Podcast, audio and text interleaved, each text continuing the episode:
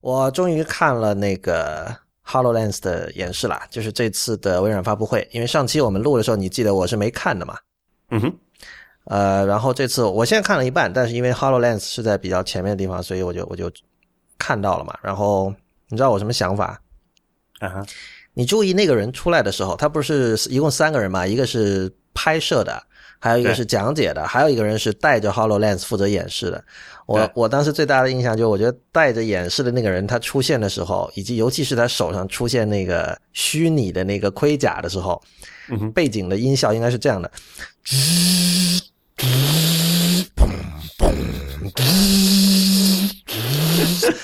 就是你注意到他他动作非常的缓慢，你知道吧？就是它，就就是 怎么说啊？虽然那个 Hololens 其实是叫 AR 哈，但是其实这是 某种程度上以一种很怪异的形式，你可以说它是一种 VR，因为它真的就像穿着一副盔甲一样。就你看到他的身体的动作是那么的谨慎，然后几乎是横着走的，然后他的上半身基本是处于一种僵直的状态嘛，然后并不敢多动。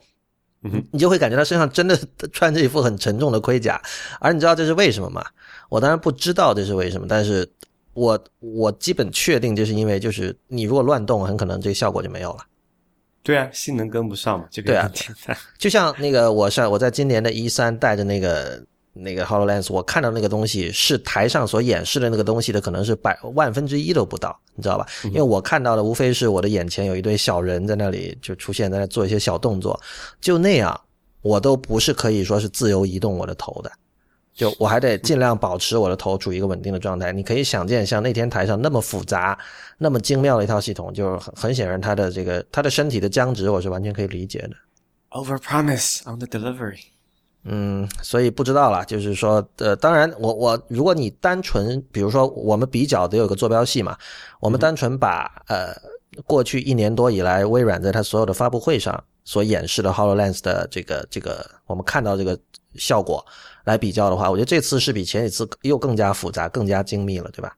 那有什么用呢？这只是演示啊，这是 demo 啊，并不是 real product。不，但但它这个演示，你知道，就毕竟它还不是说，毕竟它不是说我真的给你再放一个视频嘛。就它，你实际如果你是那个台演示人，可能你看到的东西没有这么好，但是它仍然是一个好歹是实际把它实现出来的一套东西嘛。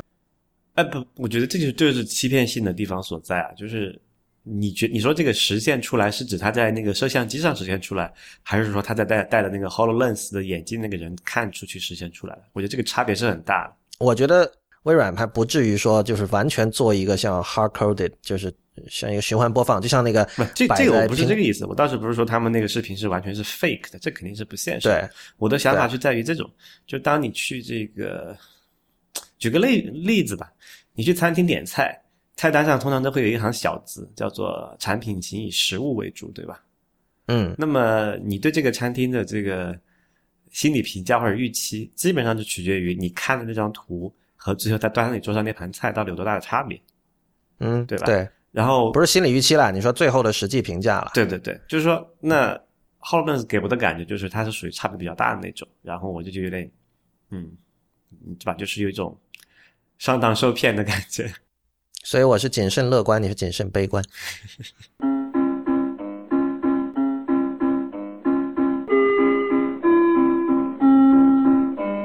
欢迎收听 IPN 博客网络旗下的节目《IT 公论》。今天是二零一五年十月十九日，也是《IT 公论》的第一百七十五期。《IT 公论》是一个为成年人准备的科技播客，不反制、不接地气和失货多是我们的三大特点。我们的网址是 IT 公论点 com，请大家使用泛用型播客客户端订阅收听，因为这是第一时间听到 IT 公论的唯一方法。关于客户端的推荐，请访问 IPN 点 LI 斜杠 FAQ。如果您喜欢我们的节目，请考虑成为 IT 公论的会员。成为会员不仅可以支持我和 Real 把 IT 公论做成无所畏惧而又有所敬畏的科技媒体，还可以参加偶尔举行的线下聚会。除此之外，您还可以每周收到两篇会员通讯。我知道最近的会员通讯有点延宕，大家请各位会员放心，我一定会补上来。是的，IT 公论除了有每周一期的音频播客节目，还有每周两次以电子邮件发送的会员专享通讯。其中一封是介绍前沿科技文化生活的不鸟万书评。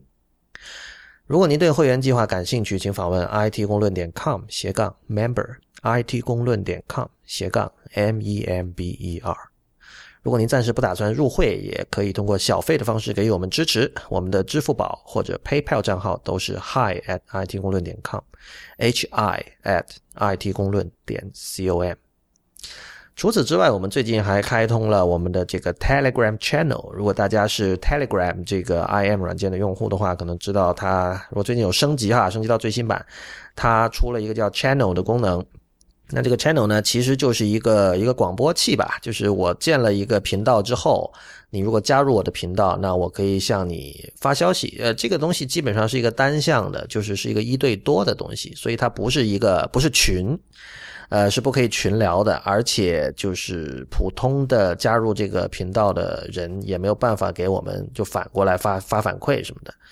呃，所以呢，这个群的唯一的功能，其实就是说，如果比如说你并不用 Twitter，然后也不用微博，那么你也不愿意经常去 IPN 点 LI 看的话，你你愿意在 Telegram 上来了解我们，比如说又有新节目上线了，或者新的会员通讯发送了，或者有一些其他的这种事务性的一些消息，比如说最近网站需要维护啊，好像下周那个 Leno 有要维护两个小时，对吧？对，我们收到信，对。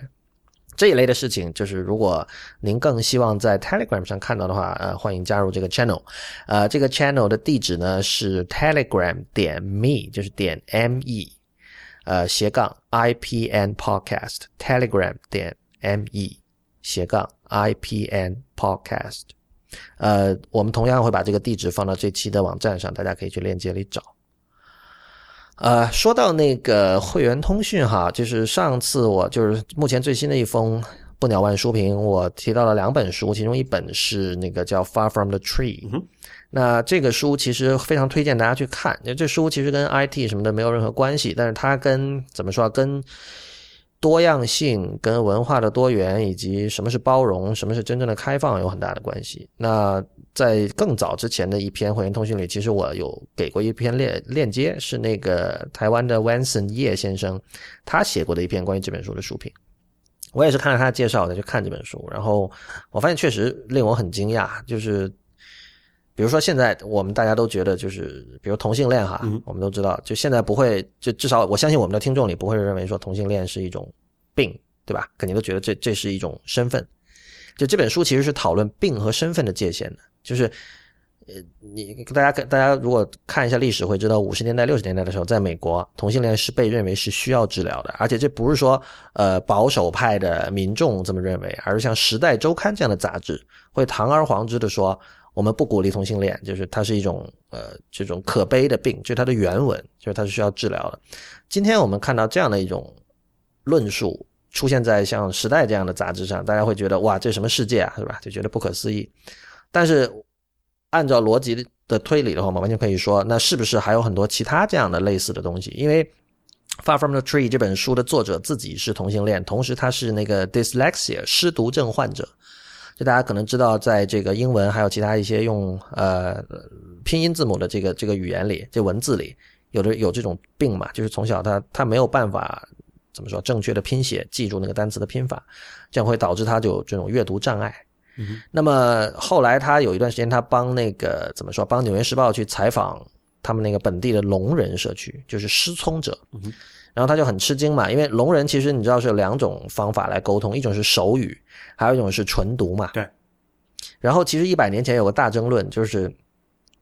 有聋人社区坚持，就是说手语才是更好的做法。他认为纯读其实是在毁灭聋人社区的文化，因为就我我我们来看，肯定觉得哇，手语这个东西好麻烦。但是在他们来看，其实手语是一种完整的语言，它跟英语、德语、法语任何语言，就是你知道，我们经常讨论说上海话是不是是语言还是方言，是吧？这个是在语言学界经常讨论。这个广东话，你知道支持广东话的人经常说广东话不是方言，它是语言。但你知道吗？就是。聋人社群都有在讨论说手语，他认为手语其实是一种语言，而且他他据他认为纯读是什么？纯读是我们听不见，然后你把这个正常人就能听见的人的那种语言，把它给缩减到其中可能百分之三十，你知道吧？等于把里面最重要的东西声声音砍掉了，然后让我们去去凑。在在一种就是在我们本身有先天缺陷的情况下去硬要去掌握一个本身不是我们这个社群的人的一个东西，他认为这是不好的。而手语是天生是属于我们的东西。OK，所以呢，这个人在采访就发现，他说：“哇，他说这个原来聋人是他是不愿意被变成不聋的人的，因为有一段时间那个当时发明了一种技术嘛，叫什么呃人工耳蜗吧，反正就是就是可以让他们就是恢复听力部分的听到一些声音，对，但是他们不喜欢这种东西，他们说你不要我不要恢复听力，我用手语很好，而且我我喜欢我们现在的状态，所以也就是说连。像这个作者本身 Andrew Solomon 嘛，他一开始在采访之前，他都认为聋显然是一种病，但是在聋人社群看来，这是一种身份，它不是病。然后后来他又采访各种社群了，比如说像这个侏儒，侏儒的这个父母经常也会想，就是说我有没有必要帮他增高或者怎么样？然后这个作者就是想，他说现在像有这种人工耳蜗这样的技术哈，很多因为因为这这个技术其实最好是在人很小的时候去施行的。所以，那你人很小的时候，他自己是没有办法去决定我要不要做这个手术，所以往往是他父母决定的。而大部分的，就有统计得来哈，大部分的聋人的父母其实都是听力正常的人。所以你可以想见，两个听力正常的人生出一个小孩是聋的，然后又有这样一个手术，然后小孩其实又没有什么话事权在这件事情上，他很肯定是很愿意让自己小孩做的，对吧？对。但。这个情况其实本质上跟假设有一种手术可以治疗同性恋，是吧？嗯，这个作者就想，那我小时候如果有这样一个手术，我爸妈肯定给我掰直了。那他说，这个对于整个同性恋社区就是毁，就是毁灭性的打击。然后他那个时候他就有点醍醐灌顶，他就觉得，哇，那世界上不知道有多少这样的社区，就很可能有有的太多太多我们认为是疾病的东西，拥有这种呃打引号的疾病的人认为这是我的身份认同，你不要去改我，然后。这这事儿就是很，我觉得非常非常有意思，因为你你知道，我觉得所有人都会想到，我究竟可以把这个逻辑推到什么程度？因为比如说盲人呢，是不是？你可以说，你说你说聋人可以这么说，那盲人比起聋人来说，应该是更大的不便吧？你总不能说盲人也认为这是我的身份认同吧？但事实上就是这样。那更多的我就不多说了，推荐大家去看这本书。这本书是非常的厚，但我觉得在今天，反正大家都经常说自己这个有注意力不足的。情况，那去挑战自己看一本九百页的书也是一种修行吧。所以哪怕因为这个原因，都可以去看。呃，目前没有简体中文译本，但是繁体中文是有的。回头我们会把这本书的英文版链接和那个简呃繁体中文版的链接都贴放到本期的网站上。然后呃，最近还发现一件事情，就是我记得早期我们在讨论 Apple Watch 的时候说过哈，就是。人们喜欢讲说这个 Apple Watch，或者说穿呃怎么说啊？智能手表是为了让大家可以更少的看手机。很多人在刚开始呢用 Apple Watch 的第一个月的时候，也意识到说啊，我很多时候不需要跑到这个桌子上去拿手机了，或者不需要掏手机出来。我觉得这是一种解放。但其实我最近发现，就是如果你在社交场合频频看手表，是比频频看手机更加无理的。对对吧？因为这个上次也说过嘛，这是文就是。起码到目前为止啊，整个社会文化对看手表这件事情是赋予了一定的这个含义的嘛，非常特定的含义。对，就就是你赶时间，你不想跟我继续共度这段时光。对，其实你只是看个推送通知，对吧？对，就是我我，而且很多时候我真的是看跟工作 相关的推送通知，而且但是就是很频繁嘛，因为你看各种 Telegram、呃 iMessage、呃电子邮件，那这个 这个频率真的很高，很夸张的。对。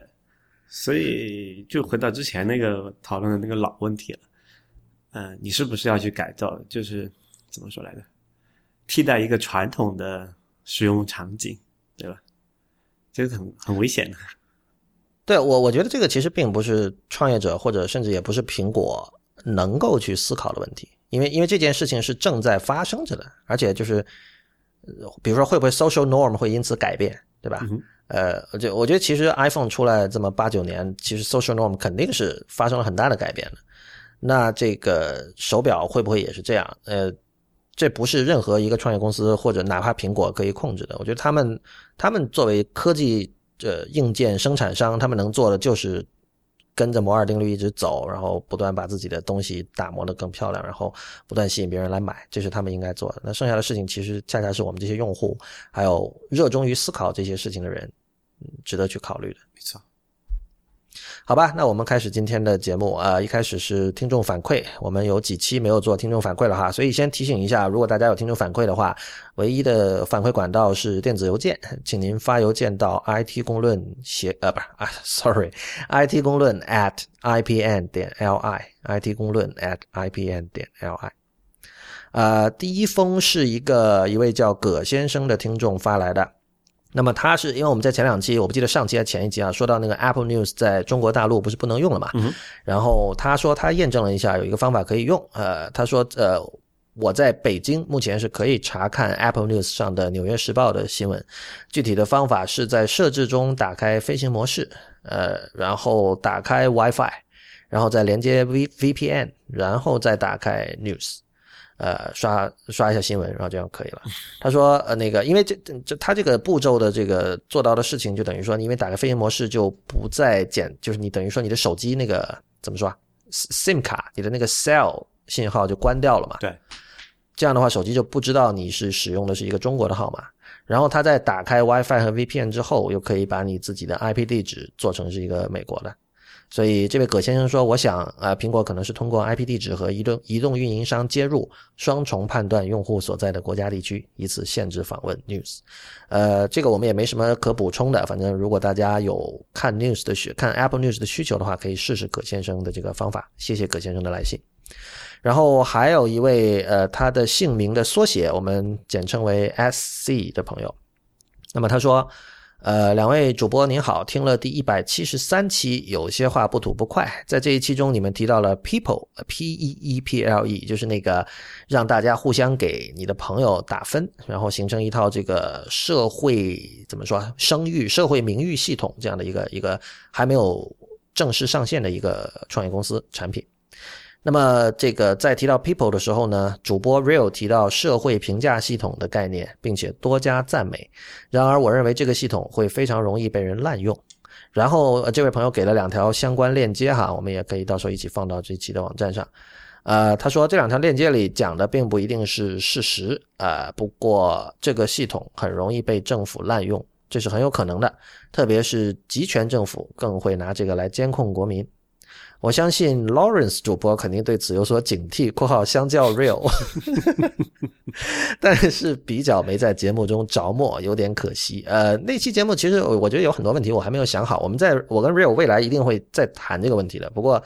我觉得因为这篇好像跟 Real 关系比较大，你来回复一下吧。呃，先说一下吧，我我没有对这个系统有多加赞美啊，就是说就事论事去 描述这么一个东西以及它可能的一些应用，因为其实。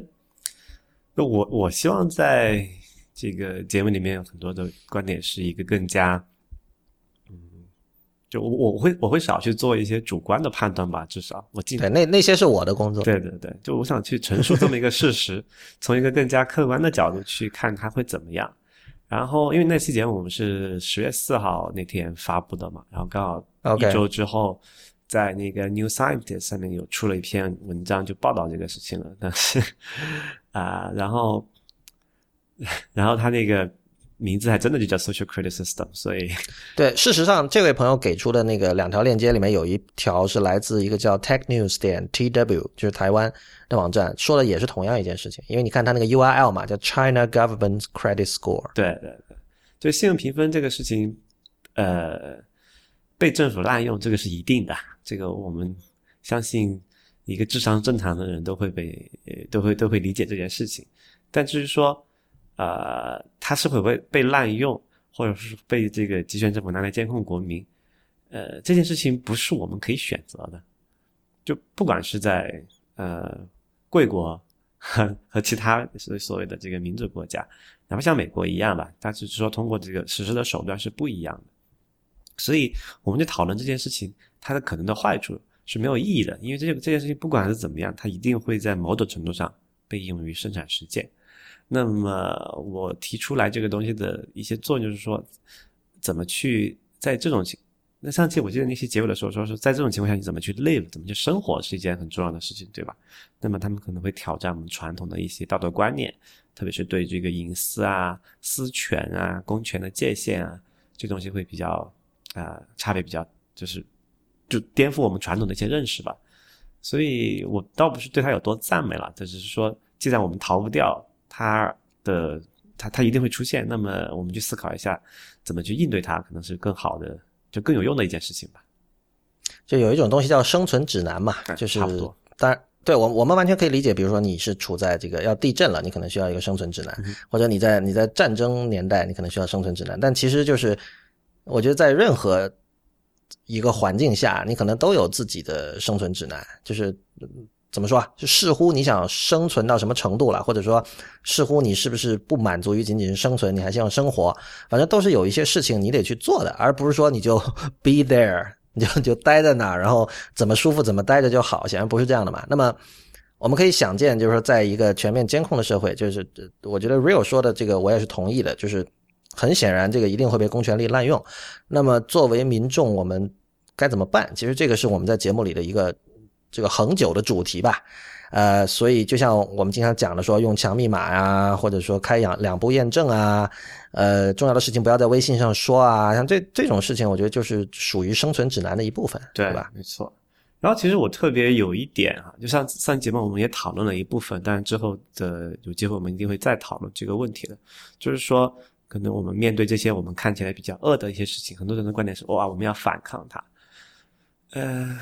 其实，在我看来，这种东西是没有什么特别的用处的。一个技术或者一旦一个事情变得可行，甚至是廉价，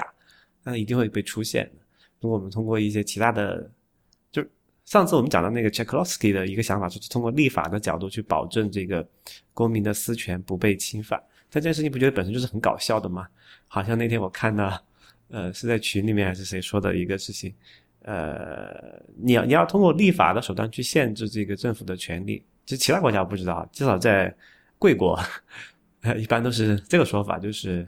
呃什么堂下下跪何人，状告本官何事，对吧？有用吗？对，但我觉得是这样，这这一点就是呃，我记得 Telich 以前不记得是在节目里说的，还是知乎答案上说的，还是因为 Telich 太狡兔三窟了，呃，他他他就说，其实没有什么权利是天生的嘛。就所有的权利是你争取来的，这个包括包括我们刚才提到像同性恋的权利，像那黑人的权利，这个大家当然是知道了。所以我觉得就是，呃，比如我我有一个朋友的朋友，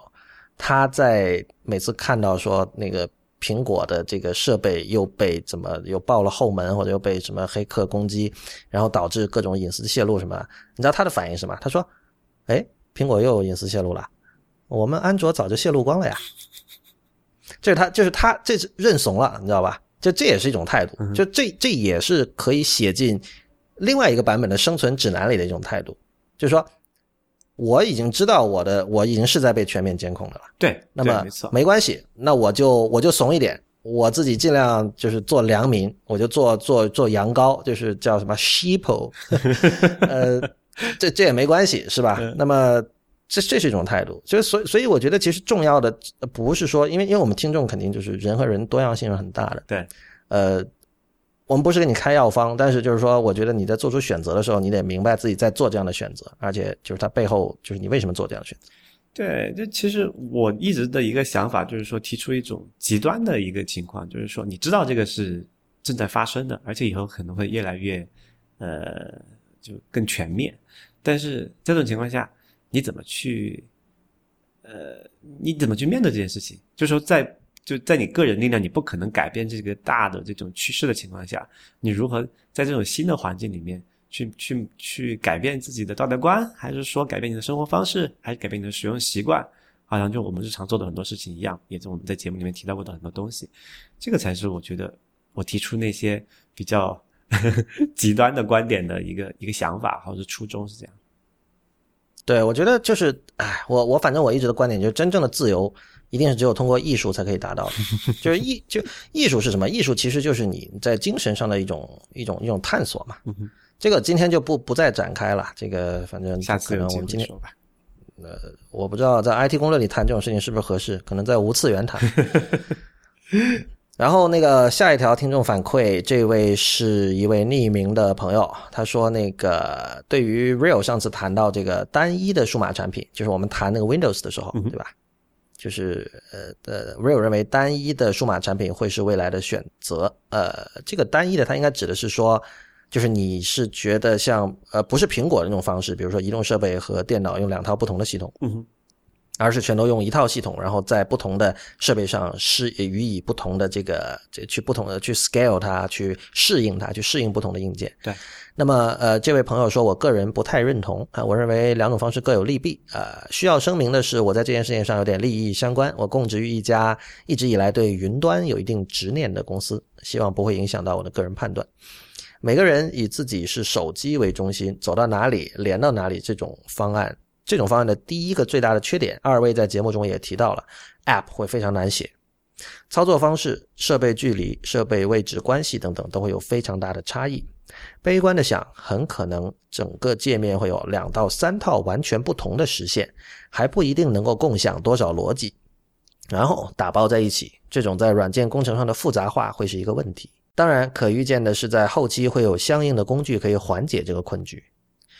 相关的问题在分体的系统上会有一定优势，至少 App 是独立的，桌面版的逻辑不会跟手机版混杂在一起。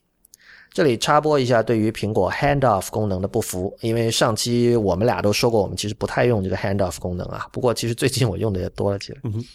呃，继续读这位朋友的信，他说：“我个人其实是用 Handoff 功能，用的非常的多。这个功能免于鸡肋的一大关键就是不只是 App 之间的跳转，App 和网页也是可以跳转的。例如知乎最新的更新里加入了 Handoff 的支持，二位可以试一下。这个我也是最近才意识到的，就是我发现 Overcast。”是可以跳转到 Overcast 网页的，虽然它不是每次，它有时候会失灵，嗯，但就是这是我们的一个另外一个听众在 Twitter 上反馈的吧，就是你在外边听用 Overcast 听一期节目，然后你回到家的时候，你会发现你的那个，如果你摁 Command Tab，你就会发现呃，或者你看 Dock 上面就会出现有一个 Safari 的窗口，你点开之后，它就是这期节目的一个呃 Overcast 的一个 Web Player 的一个链接，然后你可以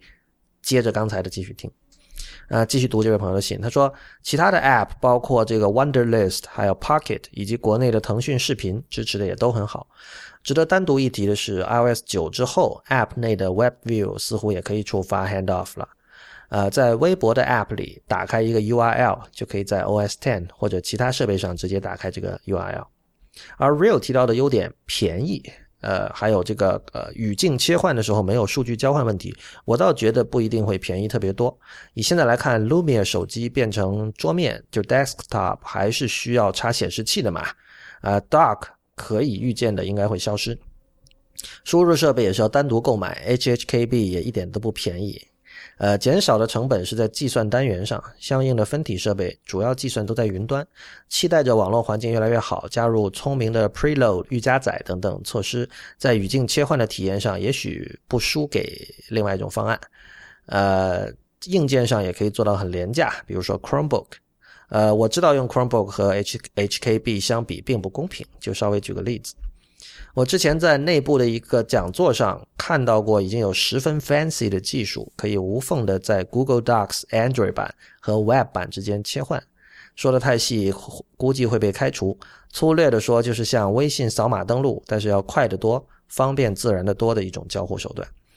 另外，在我的想象中，以后所有的电脑都是公用的。你裤子里带着你的手机，你的云端的数据就在距离你最近的一台电脑上。当你动起来的时候，数据就在周围的电脑之间流动，直到你停在一台电脑前，对你的手机做点什么，比如说是说，或者是碰一下，你面前的电脑就进入了你自己的工作状态。呃，括号纯瞎想，非常的共产主义。再括号，说到这里，可能公司名称已经暴露了，求匿名。最后再次强调一下我的观点，我知道以上内容完全不能说明分体式系统明显好于单一系统，两者在将来是可比的两种选择。一个可能的路线图大概是因为单一系统技术不成熟，分体式系统占据上风。等到单一系统发展完善的时候，大局已定，用户习惯已经养成。呃，一个胡乱的猜想。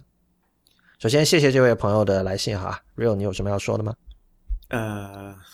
我说第二点吧，那个 context switch 的问题。那个其实语境切换，那个其实不是一个这个成本两方面啊，一个是像上次前面讲的一个硬件的成本怎么样，需要可能再买一套，但其实更重要的是在这个心理成本上，我觉得还是挺重要的。嗯，然后他提到一些各种减少成本的计算单元啊，什么用依靠云端啊，然后加入 preload 的这些方法，其实都是在弥补这个切换数据切换不够好、不够快的一个叫什么补救措施嘛，并不解决实际的问题。如果你看一开始就没有这个切换的需求的话，这些都不用做了，you come for free，对吧？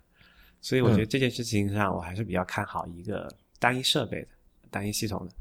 然后他说的第二后面那个说那个你的云端数据就停留在你对接电脑上，然后数据就在这个电脑之间流动，然后你停在电脑前，就就电脑是公用的嘛，然后你只用跟着一个，就数据是在云端的，设备是公用的，然后你随时切换，你只要保持一个 identity 就可以切换东西了。哎，这个怎么说呢？这真的就是共产这个这个有点那个有点 i beacon 啊。呃，这个具体实现方式倒怎么说倒不一定呢，但是我很理解这个这个的想法是怎么样，而且反正他也说了嘛，就 Google 嘛，对，因为所有的 Chrome 的数据都是在这个云端的，然后你那个设备丢了就丢了吧，其实并没有什么太要紧的事情。这件事情我觉得我还是很难接受这一点，因为你你是说难接受所有数据不在本地是吧？对，因为有一个。最根本的问题就是我们解决不了通讯的这个延迟，呃，通讯延迟是一个非常麻烦的事情，因为这个东西是一个物理的限制嘛，对吧？你不可能超得过光速，那么延迟的问题你始终是无法解决的。你再快的云端，你也不可能有在本地这个内就内部访问的时候那么快，就是在使用体验上会有，就是为什么那个 Web 应用。和这个原生就数据在本地的原生应用之间会有非常大的使用体验的区别。然后另外一个更重要的点就是说它的适用场景，我觉得起码我们在未来的可能很多很多年之内都不太可能达到说这个呃网络接入是一个随时随随时随地都可以用，而且是一个很高效低延很高速低延迟的一个状态，对吧？比如说哪怕是生活在这个呃纽约的人们。他进入地铁之后，也就是比较抓瞎的一个状态嘛，对吧？对，就是这一项你举纽约这个例子就很好，因为纽约地铁很老嘛，大家知道一百年了，所以之前那 YouTube 上有一个视频，就是那里边的那个操作设备就完全像是这个二十世纪初的电话那样电交换机那样的东西，就是很很惊人，所以这不是一时半会儿可以改的。对，所以说在在那个东西。达到的，就是我我评估一下，达到要说的那种，就全云端，就是很多年前那个什么 Net PC 那种的那种的想象，其实还挺远的。就是我们哪怕现现在进步了这么的十几二十年，觉得现在这个各种网络的设施也已经不错了，但其实很不幸的是，我觉得，嗯，这还没有到能够替代替代这个原生数据，就是本地数据，然后单一设备这么的一个良好的体验吧。然后最后一个问题就是说，我们现在之前都扯什么单一系统还是多系统还是单一设备，这些都其实其实都都跑偏了。就我们不要忘了一个大的背景，就是移动设备是一个体量远远大、远远高于这个桌面设备的一个市场。然后，而且照目前的趋势来看，很有可能以后就是单一的移动设备是我们绝大部分的主流。那至于说，那个时候就不存在说要跟那个这个 Mac 和这个呃叫什么，就没有没有语境切换的需求，没有没有这个需求，因为你只有一个设备，然后这个设备可以做很多的事情，所以这个是我觉得大方向来看，我还是相对来说比较接受，或者说呃认为在短期内未来是一个移动单一设备的市场吧。OK。好吧，那我们就开始今天的正片环节啊！你现在收听的是 IPM 博客网络旗下的 IT 公论。呃，iMac 出了这个 4K 版，然后 4K 二十一寸版。就大家知道以前那个有这个 5K 的显示，5K 的叫什么 Retina 显示器的这个二十七寸的这个 iMac，然后现在等于说这个小一点的那个 iMac，它的屏幕也视网膜化了。对。然后这个等于说是，你知道，就我我相信我们可能很多朋友用的是这个笔记本，对吧？用笔记本的 Mac。那么这个时候，如果你为了保护视力哈，想买一个大的显示器，或者因为希望有更好的效果，想买大的显示器的时候，就有一个艰难的决定，因为大部分显示器呢是达不到 Retina 的水平的。所以说，呃，在这种情况下，你如果想用 Mac，但同时又想要一台这个 Retina 的显示器，那么往往就是说买 iMac，就在以前 iMac 二十七寸是你唯一的选择，那么现在有多了一个二十一寸的选择。对，而且这次那个二十一寸的那个屏幕分辨率还不太一样，因为五 K 的那个二十七寸的 iMac，它就直接把原来那个二五六零乘以幺四四零的屏幕就倍增了一下，变成了 Retina 嘛，就是变成五幺呃五幺二零对。然后是二八八零的一个实实际分辨率，但这回四 K 的它那个因为二十一寸的 iMac 本来是一九二零乘以一零八零的分辨率嘛，但它这次四 K 的那个屏幕分辨率是四零九六乘以二三零四吧，好像是，其实是比那个幺九二零乘以二的那个分辨率要高一些的。对它这个确实比市面上其他的四 K 显示器都要高，因为我最近买了一个那个戴尔的四 K 显示器，还没到哈，呃，是它是那个型号是 P 二四幺五 Q，然后它是二十四寸的屏幕，然后它的分辨率是三八四零乘以二幺六零，所以可见那个二十一寸 iMac 它的屏幕的实际物理尺寸比二十四寸要小，但是它的那个像素点却比二十四寸还要多很多。没错，而且那个就精度还比较高，然后我算了一下，四 K 和五 K iMac 的那个就是 PPI 啊，其实差不多的。OK，就我不知道他们是做这个东西，就做这个选择的一个目的是不是说为了实现两个这个呃，就是两个屏幕的分辨率差不多，然后这样显示的效果是差不多嘛？嗯，所以没准我那个。戴尔在我的这个观看距离下还不一定 是不是真的是 Retina 还不一定是吧？呃，对，看你百度。所以不过不过还好了，就是我觉得如果如果摆那么近有点变态。呃，还有一个这次他们那个屏幕呃的说是一个叫什么 P 三的一个什么一个屏啊啊，我看了一下原理，大概就是说，因为以前那个背光都是用那个白光的 LED 嘛，这样的话它显示在什么是绿色还是蓝色的时候会有一点那个。就是还原力不够嘛，然后这次他们采用了一个更更新的这个，就是比如说更好的这个 LED 背光，是一个是就是所谓的 RGB LED 嘛，这样的话它能够显示出更呃多的这个色彩空间，就对那些做设计的朋友可能会比较呃有帮助一些。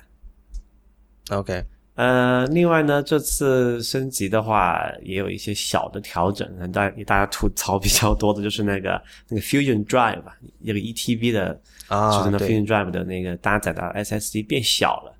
啊。Fusion Drive 的实现方式其实比较简单啊，就是说你可以想象成它是有一堆文件，然后你常用的文件它会放在那个 SSD 上面，然后你不常用的它会把它挪回这个就是机械硬盘上面去。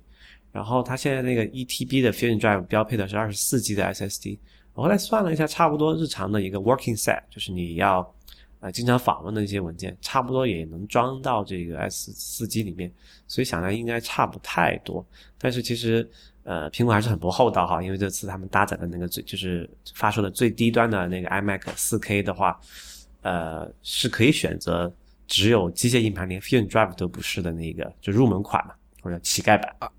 呃，而且那个是五千四百转的机械硬盘。呃，对，因为它在是二十一寸里面是用的那个二点五寸的那种机械那种那种那种呃大小的机械硬盘，七千二百转的比较少，嗯，然后散热可能也是一个问题。呃，但是如果大家要买的话，强烈建议大家还是上 SSD 好了。对，这个真的很夸张，就是当然它内部怎么想的我们不知道哈，但是怎么看你都会觉得这个跟就是十六 GB 的 iPhone 是，就它纯粹是一个出于。压缩成本也好，或者说是把最便宜的那款做的尽量的差，然后刺激更多人去买相对贵的一款，你你会觉得是这是一种纯粹商业计算上的考虑？因为在今天用一个五千四百转的机械硬盘，就是那个体验真的太糟糕了。因为因为你知道很多人可能很多人的入门 Mac 是 MacBook Air 嘛，而 Air 已经是 SSD 了，所以你等于说走回头路嘛。如果你这时候你想，比如说我刚买了房子，我希望家里我希望有一个 iMac，然后。如果你选择了最小那块，因为很多人他是不知道机械硬盘和 SSD 之间这个区别，他可能一看哇有一 TB 的硬盘，那我要这个。天上，然后就被就被骗了，对啊，就被骗了。你会觉得哇，怎么这么慢，是吧？这肯定是这个商业的计算，就是逼你，就其实变相就是提价嘛。就在你要享受一个正常的情况下，它提升了一些价格。因为苹果的定价策略还是挺那个的。因为你看回过去看历史那个历史的状况，它所有的这个设备就是同一个系列的，基本上价格是不会变的，对吧？它每年发新款对而已，这就会造成一个问题，因为币值是会发生变化的，对吧？美元或者相对于什么其他成本会发是会发生变化的。但是在这个名义价格又不能涨的情况下，你怎么办？那不就是逼人花更多钱呗，就这是一种方式了。对，说到这个 SSD 啊，其实我觉得像 iMac 这种桌面电脑配一个小的 SSD，其实完全没有问题，因为它后面有那个 USB 三的那个接口嘛。然后你可以完全，如果你觉得那个存储空间不够用的话，你要放什么电影啊那些大的不常用的文件，你完全可以外接一个这个就是呃一就是 USB 移动硬盘，或者说像我这样在家里装一个这个网络硬盘。就是通过这个网络访问的话，那个性能也是不错的，就是可以保证这个啊存储空间，也可以保证你这个本机的操作性能，不像这个啊笔记本，因为你笔记本你它不太可，就你插一个外接硬盘会很不方便嘛，对吧？你要特别是要移动的情况下，对，所以这也是我买那个戴尔显示器另外一个原因，它背后有三个 USB 三的口，可以扩展一下电脑上的那个是吧？对，因为我的移动硬盘都是二点五寸的，我有平时常用的有三个刚好，因为有一个是我的那个所有 IPN 的节目剪完了那个原始文件，我都放到那个硬盘上。对，还有还有一个是 Time Machine 和那个用来做 Super Duper 备份的硬盘，另外还有一个就是我的那些音乐啊、电影啊什么的。所以其实你可以考虑装一个那个网络硬盘嘛，像我那样，就是完全可以无线。无线就是呃，但你刚才说性能还不错是吧？呃，我不知道这个你用八零二，呃，你那个电脑是最新的嘛？然后你搞一个好一点的路由器的话，其实那个性能是不错的，比比百。说到路由器，说到路由器，最近我一个朋友买了那个 AirPro Extreme 嘛，然后那是八零二点幺幺 AC 的嘛，就是最新款那个。它那个应该是 AC 的草案的时候了吧？对。啊，不是，这就是一星期之前买的吧？然后它那个东西并没有升级嘛，它还是用的一个旧款的一个，就是就现在买的和你一年前买的是一模一样的。OK，所以这就像最早的时候的那个 Apple Extreme 上的八零二点幺幺 N 的草案一样，对那种有点那个感觉。所以我不知道，但他就是现在的状况是，他就算坐在这个路由器旁边，都会经常断线。然后网上搜了一下，似乎这个情况还挺常见的。我不知道我们听众里有没有其他人遇到过这样的情况。OK，这个还比较尴尬。呃，对啊，这个就是这这 这是刚才那个情况的反过来，就是你买了苹果某一款产品的最高端的版本，然后发现它有这么低级的错误。对，因为现在其实那个 WiFi 其实还正在经历一个比较大的一个升级，就是从那个十一 N 到十一 AC，然后 AC 本身也是一个比较泛的概念。很多人说啊，现在国内卖那个什么呃那种低端一两百块钱都有，也有也有十一 AC 了，但其实都说支持 AC 啊，但是。此 AC 非彼 AC 啊，天线的条数啊，那个您使用的那种具体的技术差别还是蛮大的，所以你用的一个两三百块钱的这个 AC 的路由器，性能也就凑合吧。比如说你，对，我现在家里用的是一个差不多一千多块钱的这种比较好的这个 AC 的路由器，然后发射的这个信号和传输处理都还可以，就是这个还是比较尴尬吧，因为这个东西。厂商很多，然后品牌之间就哪怕同一个品牌不同型号之间的质量差，那个性能差异还是蛮大的。普通消费者一下还确实比较难选，非常难选。就是你没有任何这个可供判断的一些准则吧？就是你能看的，无非就是说什么哦，我支持五 G 的，然后支持 AC 的，然后那些就像你所说，并没有并不反映实际使用状况的东西，对，会比较尴尬。啊，所以说回来，如果你这个用的是像我家里这种比较好的一种呃无线网络的环境，你完全可以通过网络硬盘访问，不会，因为你是机械硬盘嘛，那些外置硬盘不是 SSD 嘛，对，所以其实性能是完全足够用的，而且不用有那么多桌面上那么多线。OK OK，呃，随这次 iMac 发布的还有，但我们也 讨论过很久的那三个新的 Magic 设备了，外设。一个是呃，等一下，我们是在我们私下讨论过很久，节目里没有讨论过啊。对对，我们私下有一个这个聊天工具哈，然后聊过这个事情。这次发说的好像我们自己内部开发了一个聊天工具一样的，其实不就是 Telegram 吗？对，因为 Telegram 用的人还不算太多吧，国内。Anyway，这个不是重点。呃，这次发布了三款那个新的外设。一个是应该是两呃两个是升级版，一个是那个 Magic Mouse 二，然后那个 Magic Trackpad 二，还有这个叫 Magic Keyboard。先说那个吐槽一下那个 Magic Mouse 吧，就是那个因为苹果那个苹果做的鼠标一向都不好用，你知道吗？嗯，对的，从那个七彩就五种颜色的 iMac，啊，两千零一年吧，从那个时候开始，那个圆的鼠标，对，那是可能是最臭名昭著的一个，因为那个圆的有一个问题是大家分不清楚你拿的时候哪个是上哪个是下，对吧？因为按键的问题。那是吗？那是有线的呀，我记得。但你你有线，你要看着它线头在哪，你不看的时候你摸着这个圆，你怎么知道哪头是上，哪头是下？不是你能摸到那条线的呀？不会啊，你摸鼠标会摸到线吗？那个鼠那个鼠标那么小，你抓住它的时候，我觉得你很难不碰到线啊。那我觉得不是这样的，就是你摸鼠标的时候，你还是摸到它的机体，就是壳。不，但是那是圆的呀，它不是，就它它比现在的 Magic Mouse 可能我觉得只有一半大吧，我要没记错的话，我觉得啊，不说那个。对，anyway，它就是一个圆形的设计，然后。呃，就不说你摸到线吧，你拿到手上的时候，你可能转了个角度，可能那个东西就歪了，对吧？也也有可能的。对，很多人的反应似乎是那个，就是对手腕很不好。就是苹果没有一款鼠标是长期适合长期握持使用的，因为它的每一个都不符合人体工学嘛。就是它是很典型的，在这方面是为了这个好看形态结构上的美感，对，去牺牲了这个使用的舒适度。对，然后就是上一款那个白色的那个，有上面有个小的轨迹球的那个小滚轮的那个叫鼠标，那个叫什么 mouse，就叫 Apple。嗯，不管叫什么了，对，反正就是那个很积灰的那个小球。对，而且它那个鼠标的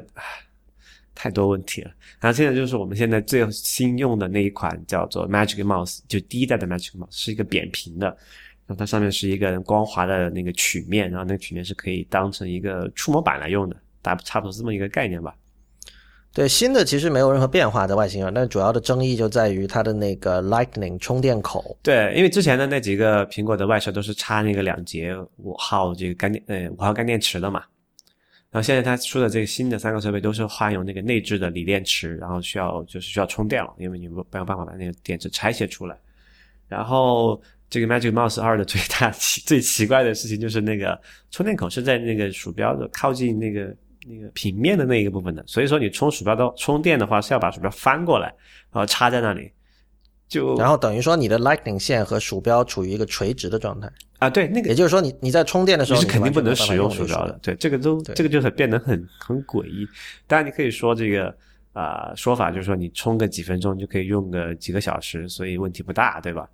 但是，对我看到那个就是这个消息刚出来的时候，那个 John Gruber 和 Nevin Morgan 还是谁吧，在 Twitter 上聊这个事儿。然后 Nevin Morgan 就说：“他说，Come on，如果这这个设计是三星做的，我们肯定都会就延边它的。”对对对。但是 Gruber Gruber 说不会，他他他不认为。他说他的理论就是说，如果充两分钟可以用九个小时，那无所谓。那我毕竟还是要等两分钟啊！我正在一个要紧的时候，你让我等两分钟，这。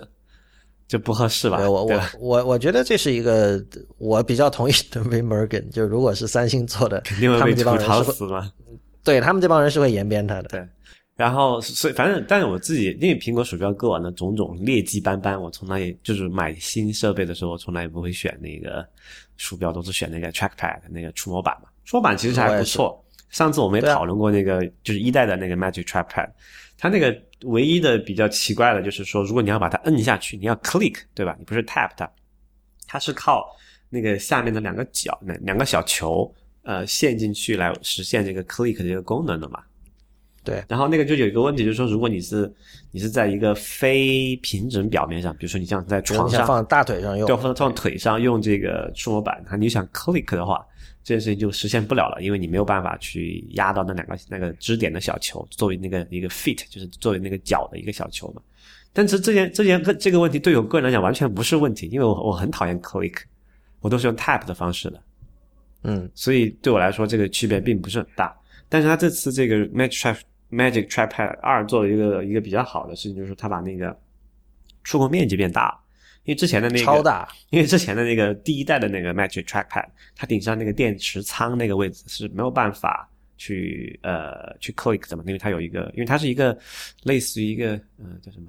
杠杆的一个结构，它那个呃也不是杠杆结构，就是它那个方就有就比较薄了嘛，那个内层铝合金的地方就不可能说再让你挖下去再再嵌进去。但其实我后来想了一下哈，你如果非要做把那一部分加厚一点也是可以做的，但可能会稍微丑一些。呃，anyway，他们就没有这么做。然后其实我这个感觉还挺，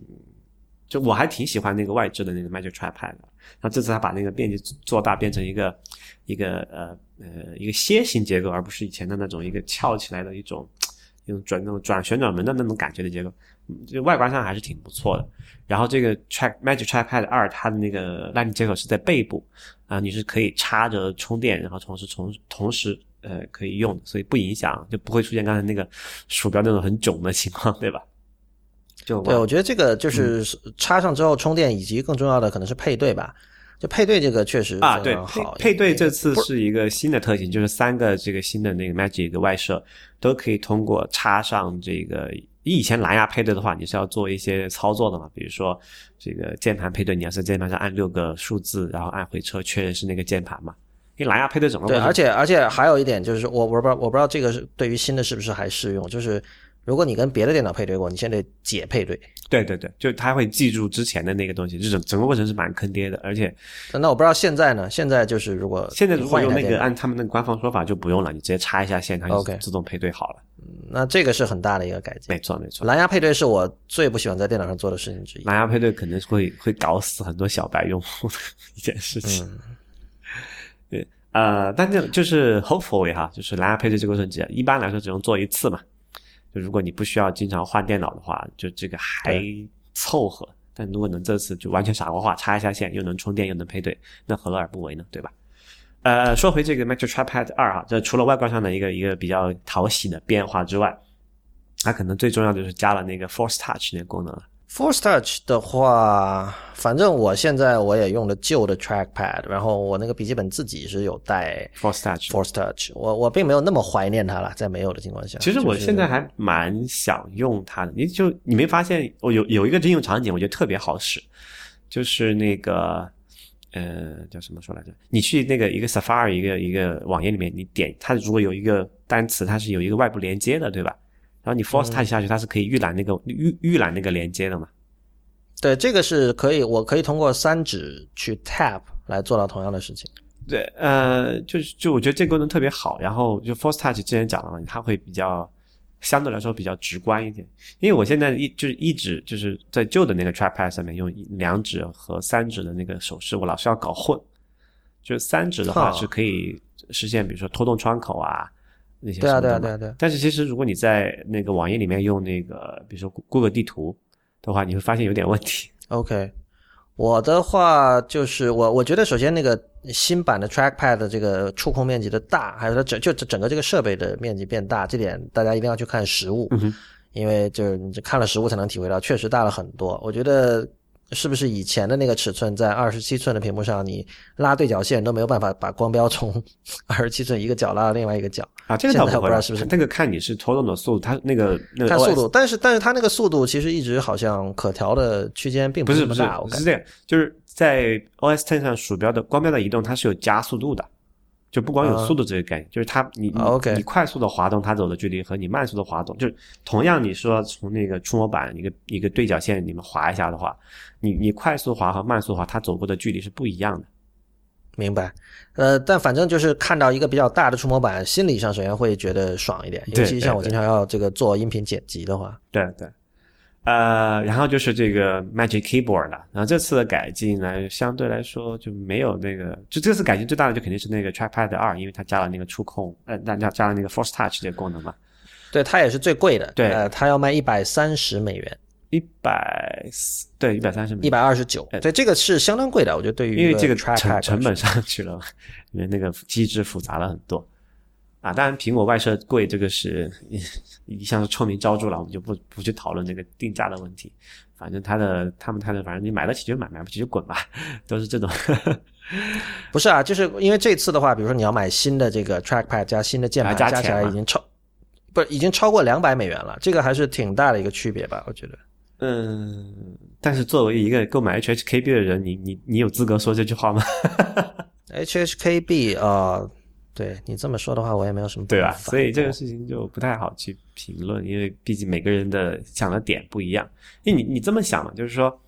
嗯，我觉得有几个东西是比较 值得升级的：屏幕，然后是键盘，然后鼠标，然后是像什么 SSD 啊这种东西，是我觉得是比较值有就 你几乎数完了，就除了 CPU 和显卡那些因因为这些东西是会比较耐用的嘛。比如说我现在用的这个这个键盘已经好多好多年了，它又不会坏，对吧？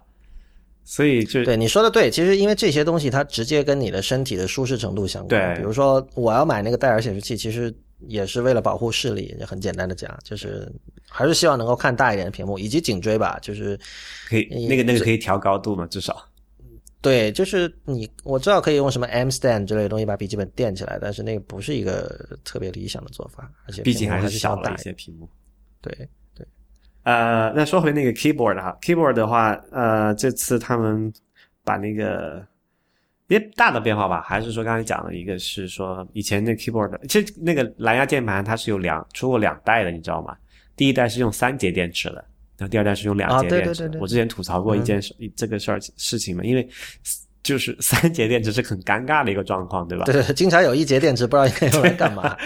呃，所以除非你每次都买那个二和三的那个，就是六的倍数嘛，买六节或者买买一打，对吧？就可能还好一点。但是总体来说还是很奇怪的。然后因为我自己过去是用那个充电电池的嘛，那充电电池一般都不会卖三节或者六节，一般是买一对儿一对儿这样卖的，或者四个四个四个卖的。就我没没被逼无奈，我只能买了十二个，OK，解决了这个问题。然后充电的也比较久，因为充电器它一般是配对充电嘛，嗯，就是说你可以你要一段一段的充，然后三个的话你就变得很久，你只能说存齐呃六支。三对三对的充，那就要变，你要需要电池量就多了嘛。后来他们好像做了什么改进吧，然后变用用成了这个变成两节的，还还凑合。然后这次他们还是就是说直接把那个充电电池干掉了，然后变成了内置锂电池，然后随之而言当然也就做薄了，因为不需要那个五号电池那个直径那个电池仓那个东西了。呃，手感上的话，这是我还没有用到。那天我去苹果店问了一下，好像国内的还要等几天才会上货。嗯。啊，那个键帽好像变平整了，以前是有点内凹的吗？我不太感觉的不太出来。我现在面前有一个旧款的这个这个键盘，但这次说是纯平的。然后那个键程变短了一些，呃，但是还是没有那个这个新的那个 MacBook 上那么短，就还是有一定的这个键程的。嗯，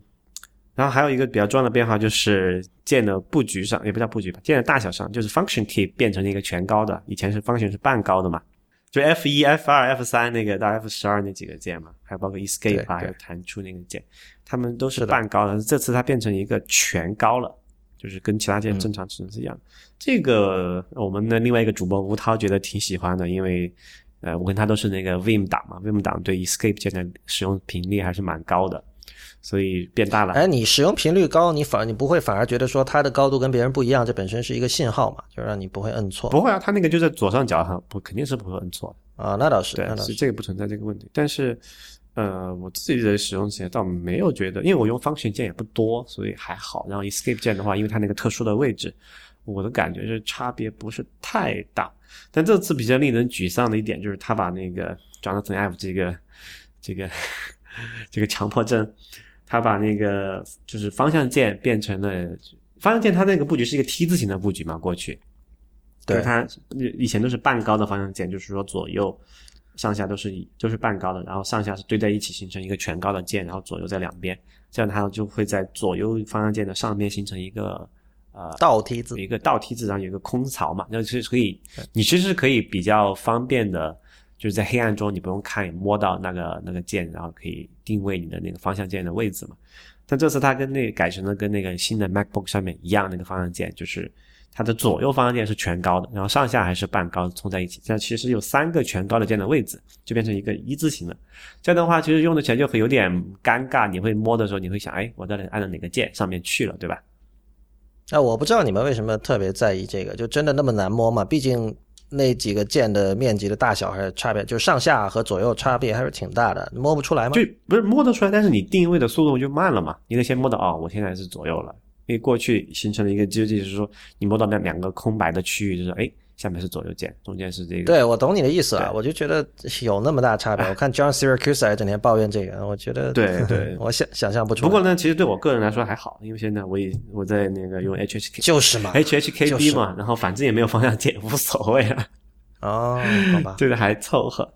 呃，然后但这次应该还是就他们说这个 Magic 这还是没有一个缺陷，就是还是没有做，就是没有背光。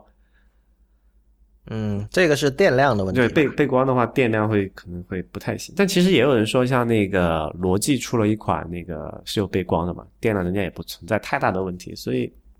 比较久。对，背光背光也是一个我觉得对我来说没有用的一个。我我自己也没有什么太大的用处，我们都是这个盲打派嘛，对吧？但有人希望在黑暗中看一眼，还是可能有点用处吧。然后说到电池，就又要吐槽一下了，因为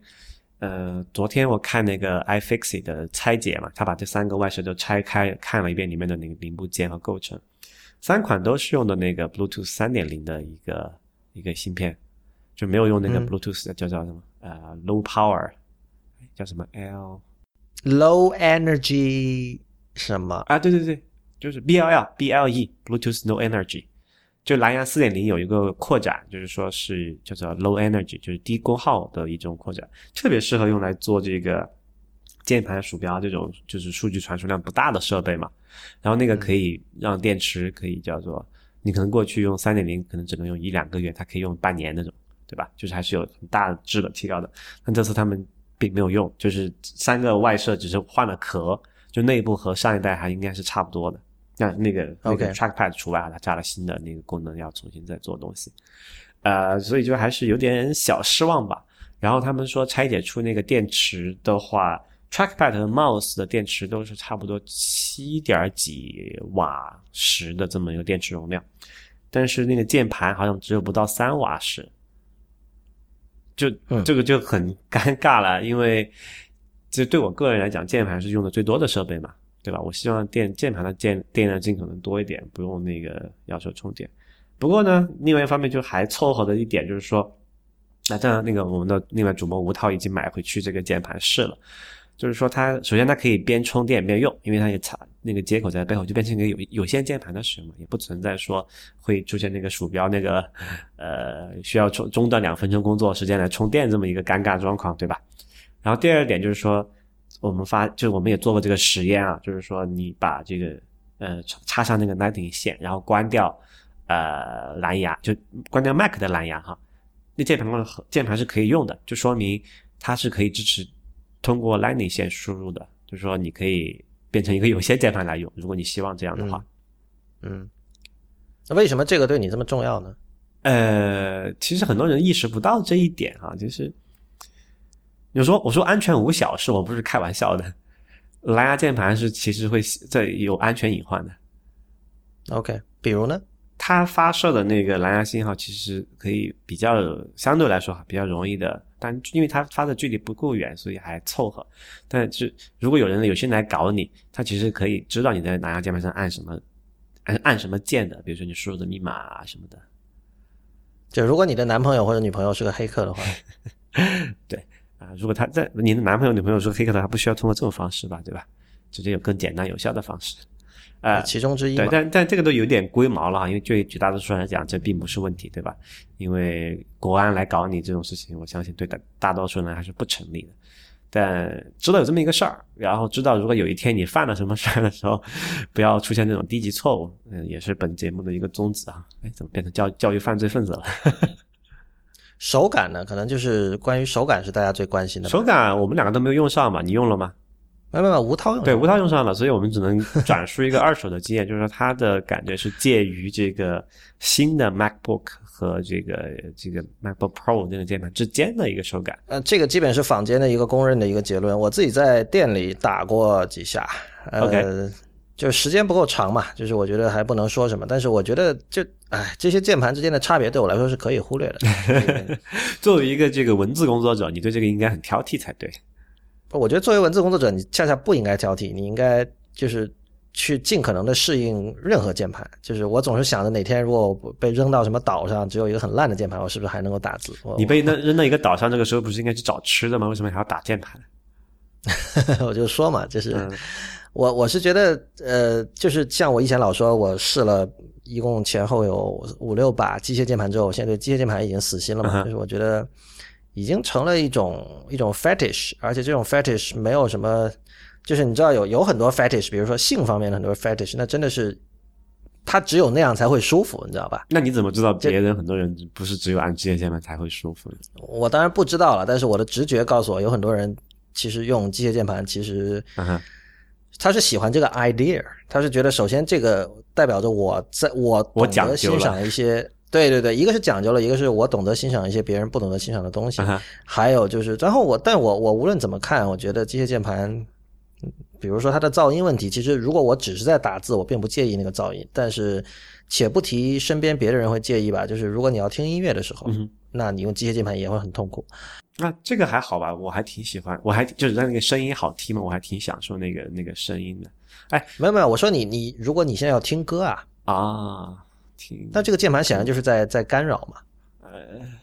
好吧。不过说到声，这个你这这你没有办法反驳的，我觉得。对，呃，说到声音哈，这次也要也要这这次很奇怪，那个 Medium 上贴了好两三篇这个文章，是采访这个苹果内部设计这三款新设备的那个叫 Input Lab，就是输入工具实验室的这么一个团队。为什么你觉得奇怪？为什么你觉得 Medium 上有这样文章会奇怪因为？过往的苹果是从来不会发这种东西出来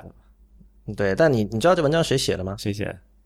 ？Stephen Levy。所以这就是个，我今天听 ATP 的时候，那个 Casey List 讲到一件事情，我很惊讶。他说他经常看 Medium 哈，但是几乎从来不记得那个文章是谁写的。OK，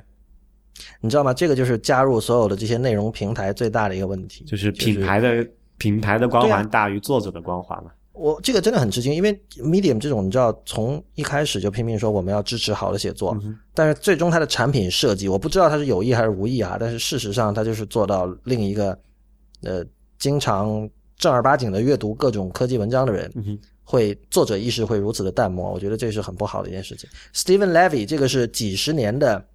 老牌科技记者，他是跟呃 Walt Mossberg 还有什么 David Pogue 那些人是同一批的，他可能在八十年代就写过关于这个，他有一本书叫是关于 hacker 的嘛，嗯就是是非常非常资深的一个记者，所以这个你说这两篇文章是在就他大概在一两年前吧、嗯。被 Medium 挖过去，等于说他在 Medium 里编这样一个数字杂志叫 Back Channel，、嗯就是这是一个非常非常资深的人，所以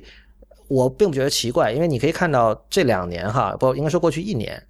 苹果是在这种对待媒体的态度上是比以前开放了很多，就是他会请这些就是他们看得上的这些记者，比如像 Stephen Levy 这种，就是属于肯定以前跟乔布斯关系也不错的这样的人，嗯就会来。给他一些优先权，让他呃接触一些别人接触不到的东西，所以这两篇文章很显然是苹果的 PR 部门算好的，就是随着这个三款呃输入设备的推出一起在这边放出的，而这个恰恰也是你知道，我一开始最早是那个。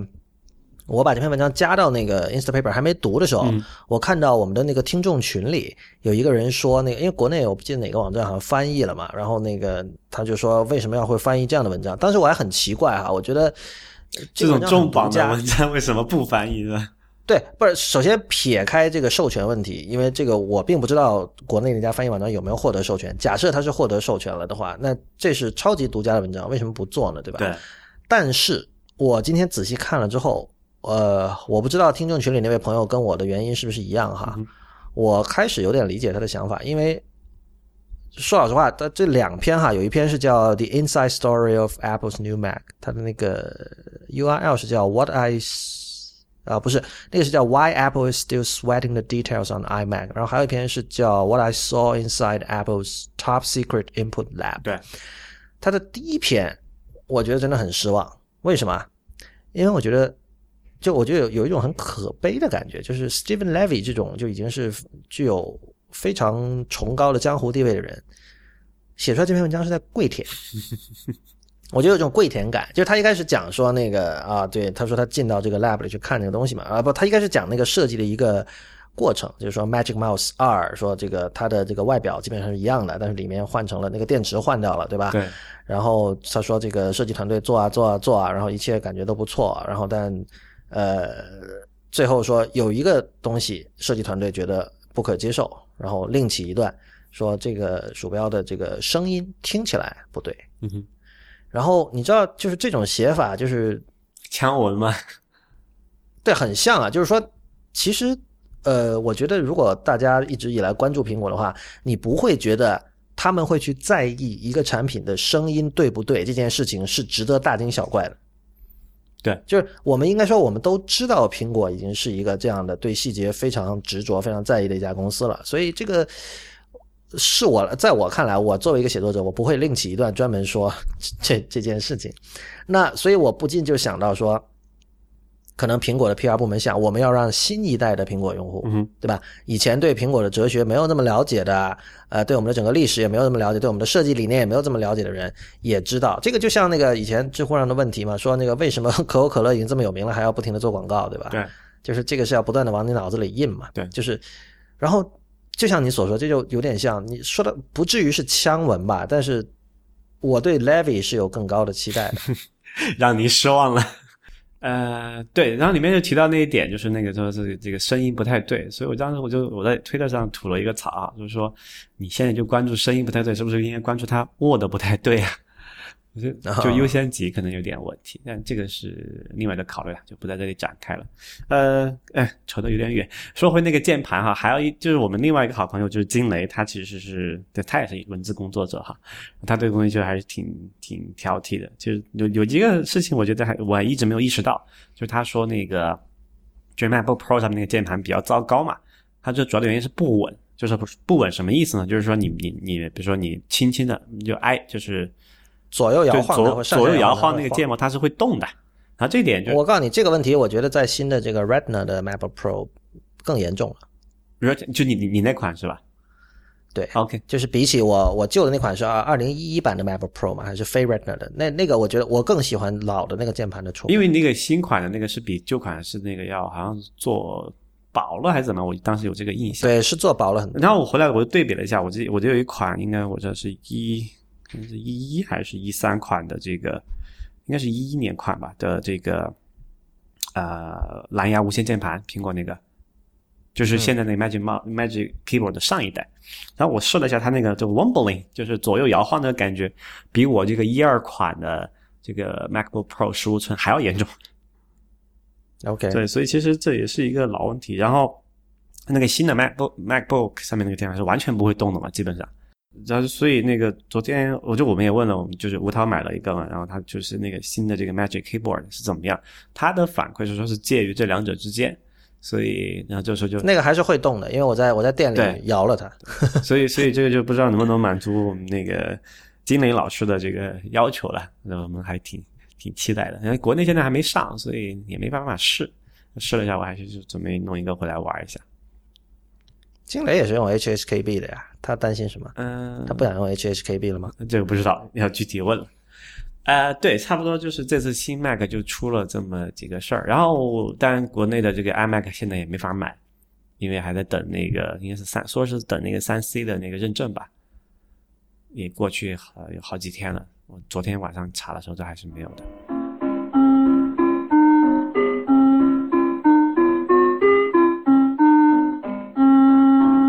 好吧，那那个最近还有一个跟苹果的第一方产品，就是软件哈，比较相关的是那个 iWork 组件，就是 Pages、Keynote 和 Numbers，就是相当于呃苹果自己出的 Office 套件，呃，更有一个比较大的更新。但因为我自己其实平时很少很少用它们，用就只用一些非常基本的功能，所以我也不知道具体更新了什么。其实有一个功能，我觉得对，可能我在那个知乎上也发了个专栏嘛，就是这个对产品设计师或者说叫 UX designer，就是比较有用的。就是其实去年前年的那哎不去年去年 WWDC 的时候有一个 session 是讲怎么用那个 Keynote 这个工具做一个快速原型嘛，就快速开嗯开发应用原型，其实就是就是就是骗嘛，就各种用截图的方法模拟出一个这个手机的应用的一个界面，然后。你你毕竟那个是在电脑或者在 Mac 上面去做出来的，感觉不到实际上手的感觉嘛。然后他们就说你可以通过这个，因为 Keynote 也有 iOS 版嘛，你可以导到这个 Keynote for iOS 上面去播放，然后这样就会弄出一个看起来像是一个应用，但其实都是一帧一帧的幻灯片。然后因为那个 Keynote 有些支持一些基本的跳转，可以可以模仿一部分的行为嘛。但是有对啊，我觉得你刚才这个描述其实矮化了它，就它它可以做出拟真度非常高的一个 prototype。呃，对，非常高，可能有点问题，但是就 prototype 肯定是没有问题了。对，呃，然后但是有一个问题，就是 Keynote 之前的版本是不支持竖屏模式的，就 Portrait Mode，就智能横屏模式。OK OK，就很尴尬。就是说你在那个在 Mac 上用 Keynote 的建模的时候，你得把所有的那个 object，所有的对象，比如说你一个文字框，你一个图片，你全部都得手工旋转个 九十度，嗯，然后再导到那边去，那个 Keynote 里面去播放出来，它才是才是符合你的一个观看方向的嘛。就就很尴尬，因为每个都去调的话，如果你那个组件多一点，就其实是很困难的，而且你你不可能扭着脖子就去编辑那个文档，对不对？对，这个我觉得纯粹就是他们时间问题，就对是呃 iOS 版就没有跟上，就是这是也属于基本功能，但是它没来得及做，现在终于把一个基本功能补上了，对，前仅此而已。前几天他们那个发布的那个新的那个那个 Keynote for iOS 就二点六版本，就就提供了这个竖屏的这个 Portrait Mode 支持。那之后如果你用这个快速键心法的话，就不用再坑爹的去翻来翻翻转九十度扭扭脖子了。呃，还有一个事情就比较值得吐槽的，也值得说的一个事情，就是因为你知道那个 iWork 那个套件在 Mac 上，它出新版的时候是保留了旧版的嘛，OK，就是 i iWork 啊、对，就是旧版不会被从那个 Applications 对那个文件夹里删它会。放到一个叫 iWork 零八的文件夹里面保留旧版。就为什么会这样呢？因为以前就是在这在这之前那个 iWork 新版的 iWork 应该是叫什么版本？我现在记不起来了。它是不能打开那个旧版创建的文件的。就但是它会提示你可以就是在用那个 iWork 零九的时候，它是可以让你去升级成一个新的那个文件格式嘛。但是你得手工去转一遍，其实是比较麻烦的。所以他们保留那个 iWork 零九的一个重要的原因，就是说去让你去呃转化 iWork 零八的还有 iWork 零六的旧版的文件转换成新的格式，然后才才可以再在现在版本的 iWork 里面正常打开嘛。OK，这样的话，你在平硬盘上就平白无故浪费掉差不多将近一个 G 的空间去装那个三个套件嘛，就是 i 呃 Numbers、Keynote 还有 Pages。然后这次他们升级也终于解决这个问题，然后就不再就可以直接在新版 iWork 里面打开旧版的 iWork 零八的文件格式，就不用再去折腾那个保留那个旧版的 iWork 零九了嘛。那为什么你会知道这些？据我所知，你不用 iWork 的，我用啊，我用那个 Numbers 和 Pay 和那个 Keynote 用的很多啊。你用啊 Keynote 我可以理解，Numbers 你为什么不用 Excel 啊？Excel 在首先它是一个要额外付费的软件然后 Excel 我我一直以为就是在 spreadsheet 试算表这个类别里、啊哈 e x c e l 仍然是毫无疑问的王者。是就是现在还是 Numbers 肯定功能上是要比 Excel 弱很多，但是我的需求有限嘛，所以啊 Numbers 能够解决我的需求，然后并且更加漂亮，而且是哎是免费的吧？对，是免费的现在。它会快了，就是 Office 在 Mac 上打开还是比较慢的，整个呃，对，Office for Mac 有几个问题，就是他们之前的版本，就应该是最新那个版本之前的那版本，它都不够，看起来不是很原生，就你会觉得很奇怪那个界面。然后你要另另外付钱买，这是另外一方面，而且还不便宜，我记得好像是一百多刀吧，家用的一个套件。然后，因为我也没有一个 Windows 要跨平台的需求嘛，我所有的都是用这个呃，就是 iWork 套件，而且它可以和通过那个 iCloud 和手那个 iOS 同步嘛。所以对我来说，肯定是用这个比较 比较简单一些了。所以我还是 Numbers、说到这个，我想起了说那个最近看到有一个那个人叫什么 Stephen Hackett，他写了一个 Notes 的一个评论嘛，就是反正现在随着这个 iWork 的升级，iWork 点 com 就是那个云端浏览器的那个版对本，它也已经不再是 beta 版了嘛。对，然后嗯等于说这是整个苹果的这个新一代的这种办公室软件加这种笔记软件可能的一个一个新的一个景象吧。对，可能很多人会对 Notes 有一些兴趣，是因为 Evernote 不是不太行了嘛，对吧？所以有些人觉得想找替代品，然后这个 Notes 它的好处就是它怎么说图文混排能力吧，会比其他的会强一点。嗯然后，但是它有个问题就是它的那个整个格式完全是专有的嘛，对，它是一个叫什么点点点什么我忘了，反正就有点像 Pages 的这个后缀名就是点 Pages，RTF 吧，应该是。不是 RTF，是一个是一个单词啊，你说 Notes 那这些个那个是有格式可以导出吗？它可以导出，然后呢，但是它是专有格式嘛但是呢没有任何意义啊。但有他们说有个办法是可以通过 Web 版的 iWork 啊还是什么？哦，不是有一个第三方软件，它的那个叫什么？就叫 Notes Exporter 之类的，然后就就专门可以，它是免费的，在 Mac App Store 有，，OK，就是帮你可能可以可以给你导出成一个 TXT 的版本，啊然后 Notes 跟 iWork 那个云端的版本好像也可以协同工作怎么的，所以，但反正我暂时我还是不会去用这些东西，就是我觉得你还是要保留一个纯文本的。纯文本是有它的麻烦啦，但是就是我也觉得苹果的这种，它对于这种怎么说啊，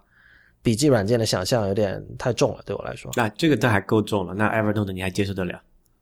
？Evernote 从来我就不用了呀，我我一直就很讨厌。对我，我其实经常我们那个听众群里面有很多人讨论，他们也有很多这个 Evernote 的这个重度用户在里面嘛，然后他们都就在我看来提出一些很多不切实际的要求。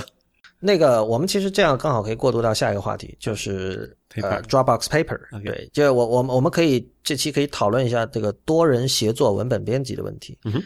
呃，这跟这跟笔记软件好像不不完全是一回事儿，但是对 Notes 和 Evernote 都是没有多人协作这个概念的嘛？没有这个概念。呃，那么但但是我觉得未来哈，就是其实笔记软件很可能或多或少都会加入这样的一个功能吧。所以现在的话，Dropbox Paper 就是最新加入战局的一个东西。那么它目前还不是完全对公众开放的，你可以到这个 Dropbox.com 斜杠 Paper 申请内去申请。对，它会把你放到它的这个等候名单上。对，啊，所以我们是都没有用上啊。但是我觉得基本上这种东西不会有太大的区别吧？就是我们用过了 Google Docs，然后用过了，我不知道你用过那个 Quip 没有？Q U I P 这个不是没有用过。这是一个创业团队，然后他大概从两年前吧开始用，也是反正他有 Mac 客户端，也有 iOS 客户端，就是几个人可以一起共同编辑一个东西。呃，包括像我们现在，呃，我跟 Real 还有包括跟吴涛，呃，Real 跟吴涛做内核恐慌，我们的那个一开始的提纲，录音之前的提纲，我们都是用这个 Simple Note，呃，或者说我像我们用那个 MV Alt 这个笔记软件是可以跟 Simple Note 同步嘛。我们用它来进行多人协作。那么，Real，你经常跟我灌输的一点就是说，这个多个人一起编辑一个文本文件，这是技术上很难解决，甚至说是完全没有办法做到完美的一件事情。对，有一个那个 有理论限制，对，不能做到对大概你想象的那种完美。对，所以所以目前你觉得像我们现在用 Simple Note 是一个相对理想的一个状态吗？呃。就还好吧，就是其实 Simple Note 它那个同步算法也比较好理解。有时候你可以，我不知道你有没有遇到过，有时候你可以看见它一步一步怎么去实现那个 diff 增量的同步。但是这个东西的本质在于两个人编辑一个文件在异地的情况下，你怎么去解决冲突的问题嘛？对对，这个东西是，而且这里很确实很复杂，就是有时候比如网络状况不好，你一边看到了一个改动了，另一边可能要等两分钟。对。才能看到那个改动，这个时候就会很头疼。我们其实今天在录音之前就遇到了这样的问题。对，所以这因为这个东西是有技术门，就是这个是不是技术门槛，就是理论限制的，你没有办法去完美的实现这个，就整个过程都是在骗，就是怎么能够让用户不不留意到、不察觉到这中间的这个一个非稳定的中间状态吧，然后怎么去呃解决这个冲突，让双方或者多方都能满意。然后这个其实是非常非常难的一个问题，所以你会不会觉得说，呃，去追求让大家可以完全放心大胆的随便胡搞胡编辑，它都能够保证至少大家两方两方看来都觉得不错，就是没没有没有这种被误删或者突然哪个哪段文字没有了这种情况？你觉得把这个作为一个工程上的追求，这个是不对的？对，这个这个东西是这是个 dead end，因为理论上已经觉得你不可能实现这一点。所以，那接下来如果这个是做不到的，那其实呃，一个多人协作文本编辑软件，它本质上跟我在 Word 里把这个东西做好了，email 发给你，然后你再改完了再发回给我是没有区别的，就是呃，只不过这个过程被有有一个区别在于后面你说那个模式其实是好的，那个可以解决。那个不一致就没有没有冲突嘛？因为这个时候其实你是你虽然有多人在协作，但不是同时的，对吧？你是我知道，所以就嗯，就是异步协作。那么如果异步协作的话，就是你只不过是把那个 email 来 email 去的这个过程简化成了我口头告诉你，我现在改啊，你不要改，对吧？对对，就是这个这个，我觉得可能呃。很多创业团队仍然在追求你刚才说的这个 dead end 的一个原因，就是因为这个口头给指令这个方式太土了，就是他们觉得不应该是这样的，就是应该用某种技术的方法来解决这种问题，还是怎么样？就看你能，就所以说嘛，我说因为这个理论上是不可以解决的，那么就是看你的这个产品的设计，还有你你预想的这个用户的呃使用的场景，能够在多大程度上。啊，把中间的一些问题藏起来，让用户感知不到，但其实是非常难的嘛。我而且还有一点了哈，就是说，如果我们讨论的是工作语境，因为多人协作文本编辑，我们基本可以安全的说，这是你不是在玩儿，对吧？嗯你是在工作。嗯那么这个时候，我们可以我们可以说，我不需要假定用户有这种像像这种疯狂大乱斗式的编辑，对吧？嗯因为本来这个东西就应该是你编辑完了我编辑，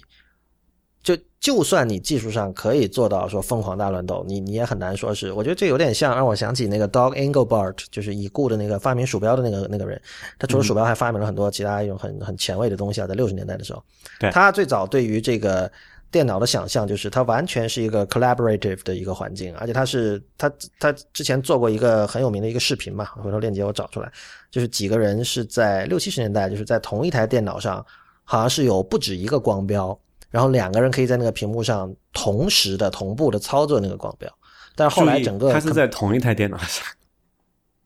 啊，它的你所以你你这里又回到延迟的问题了，对吧？因为延迟就是这个东西不可能是不可理论上不可能实现的根源嘛。这个都，但是这个也是在最近呃，我看是零六年吧，对，就最近十年才被理论证明的一一个点嘛。所以你说的还是那那个 cap theorem 是吧对对对对对，？OK，就你不可能，它 你不可能出去突破那个东西。如果你在同一个电脑上，你连迟是零嘛，那不存在这个问题，那所以都是可以，嗯，都可以，就是什么，可以 say A 系统嘛，就是 consistent and available。没有啦，就是其实我我说 Engelbart 那个那个东西，并不是说它肯定不是说它当年已经实现了你呃我们刚才说的这种这种呃同步协作这种方式，它它只不过是那只是一个应该说是一个 prototype，但只不过说它的那个方向和后来呃计算机走的那个方向是很不一样的，就是这是一个很本质的东西，就是在他看来，这个计算设备就是应该是 collaborative 的，就是一个合作的一个环境，而不是一个单人对机器的环境。呃，对，刚不是你说刚才你讲的对，因为其实后来的计算机就变成那个 personal computer，对吧？不是，不是 不是共享的计算机，对，这个是一个很大的一个区别。对这个，其实今天讨论意义不大，因为就是历史在那儿已经发生了分叉，然后你现在不可能回去 像搬动那个铁路上的那个怎么说那个东西一样，让让火车走另外一条道。对，但是我们另外一方面，我们可以讲说，可能是不是大家对于多人协作文本编辑的想象都有点问题，就是本来就不应该期待这种疯狂乱斗的这种状态，而如果你不期待这种状态，好像。就你究竟能够做的跟别人有多不同呢？比如说像 Crip、Google Docs，呃，和我们还没有用到的 Dropbox Paper，嗯哼，它们之间能有多大的本质区别，就真的很难说。对，其实多人编辑这个东西，我能理解大家的想象，就是说我可以异地的，就是异地的协作嘛，就好像那个六十年代那个东西，它在本地的两个人，你还是要求是面对面嘛，至少在同一个设备上操作一个一个一个光不同就多个光标，但这东西是你拿到网络上去做，就就变就就有问题了，因为你的延迟不是零嘛，这个时候你就没有办法去实现这个效果，而且在这个实际实实际的网络状况中，就是说，诶，其实延迟也不一定一定要为为零才能实现这个效果，只要足够小，然后用户感知不到，比如说超越了这个这个叫什么来着，呃。就是人，就是人的去反应过来，还是有个几十毫秒的这个响应时间嘛，比如就是神经细胞这个神经的信号的冲动，还是有几十毫秒才能够传导的嘛。只要能够在这个区间内，都还是可以接受的，不一定要是零延迟。但是其实我们现在这个网络状况，不说延迟了，连可连连那个可访问性都不能保证，这个东西变得很难了。嗯，对的。呃，所以所以，所以可能同理，可能国内像这样的产品不太容易出现山寨版，是吧？你说它太难吗？就是网络状况的问题啊。啊，不，这个山不山寨和网络状况，就你要相信创很多还是很多创业者愿意去捧去去去去什么知难而上的，他们想去解决这个问题的，但只是说效果怎么样，我是不怎么没有啊，就是不怎么期待我说的国内网络状况，并不是指指封锁什么的，而是指就是比如说运营商劫持这种事情。啊、这个这个好，这个好解决，这个加密连接就可以解决了，这个问题不是很大，主要是说不稳定这件事情是比较麻烦。嗯，呃，而且就刚刚也讲了嘛，肯定还是有很很多团队想去啃这个硬骨头的，最后出来的产品，呃，大家不要抱太太太多希望就好了。呃，但如果说你说多人协作并不并不局限于实时协作，那其实这个还事情还是可以做的。比如说你现在发发那个，对，我觉得它不是还是可以做，而是变得就是不是还值得做，就是 其实还是有必要的嘛。所以我就刚才讲那个，说我发个这个 Word 邮件给你，然后你编辑再发回来，这个这个叫做呃 overhead 就叫什么来着？overhead 就是太麻烦了。就太麻烦了。对，就如果你有一个方法，就是说我打开一个 Word，虽然说是你编辑一会儿，我编辑一会儿这种方式啊、呃来做，但好歹可以不用邮件来邮件去那么麻烦，能够省一些事儿还是可以的。就就是说，这个多人协作要加一个引号，就叫多人非实时协作，或者叫多人软实时协作吧。这么一个情况可能会好一点。就我是觉得在产品设计上，其实可以做一些功能，比如说你一个人做完了，你把它锁住，嗯还是说，呃，至少让你就或者强迫自己在一段时间内不能编辑，然后就轮到另外一个人编辑。比如或比如说你一开始，这我都是临时一边录音一边想出来的哈。嗯比如说我们一开始设定一个每个人编辑半小时，这半小时里只有我能编辑。我一开始把这个东西设定好了，然后半小时一过，是下一个半小时就只有你能编辑。呃，倒也不一定啊。其实有很多方法解决这个问题，比如说，哪怕是多人同实时同时编辑一个文档，但你编辑文件头，我编辑文件尾，我通过能够一些算法能够识别出来这两个是互相不冲突的，那也可以。嗯，对啊，但就是就是要想到那你我们要说那个理想状态，你说多人大乱斗，我们同时同时人在写一句话，那就同一个位置写同一句话，那就比较麻烦，这个是不现，实主。要我觉得需求上其实不会有，你真的可以说不会有这样的需求。呃，你不要说，比如三个人写同一句话，我想不出什么情况下会会有这样，除非你是比如说艺术家，你要搞这种实验性的写作，那是另说。那那就是艺术家对于技术的使用，本来就应该是去把它用到极限，就用到它坏为止。我觉得不然 不然你就不要玩，对吧？但是。呃，正常的在这种商业领域、商务领域或者工作领域，呃，这个办公室领域的这个应用，其实没有那么高的要求。嗯哼，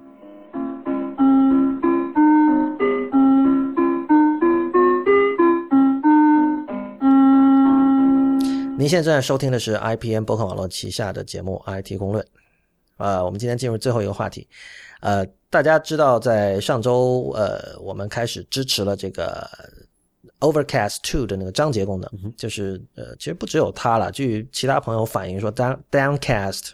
还有有人说 Antenna Pod 也支持，但我发现 Antenna Pod 好像支持的不是特别完善。但总之就是，呃，Overcast 这个客户端最近出了2.0嘛，这个我们之前讨论过。但是最近发生了一件事情，就是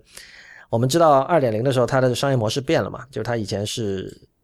免费加内购，但内购解锁的是它两个核心功能，就是 Smart Speed 和这个 Voice Boost。呃，关于这两个功能，我我们之前讨论过，就是我个人不是那么的喜欢，但这个和我们今天讨论没什么关系啊。然后它在二点零呢，整个商业模式变成了。免费的版本是包含所有的功能，就是包括了 Smart Speed 和 Voice Boost。也就换言之，你如果不想付费，你是可以，这就是个免费软件对你来说。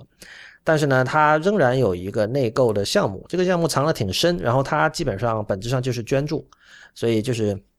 你如果愿意支持我继续开发这个软件，那么你就给我捐钱，就是这样。所以愿者上钩吧，这样的一种模式。对，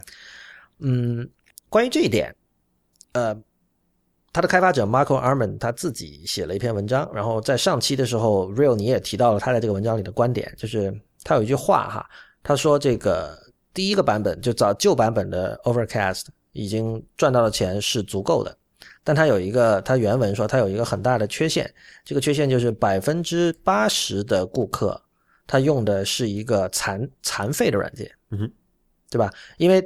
他自己也讲，了百分之二十转化率很高了，就是一百个人里下载的有二十个人是付了费来解锁这个软件，这指的是旧版哈。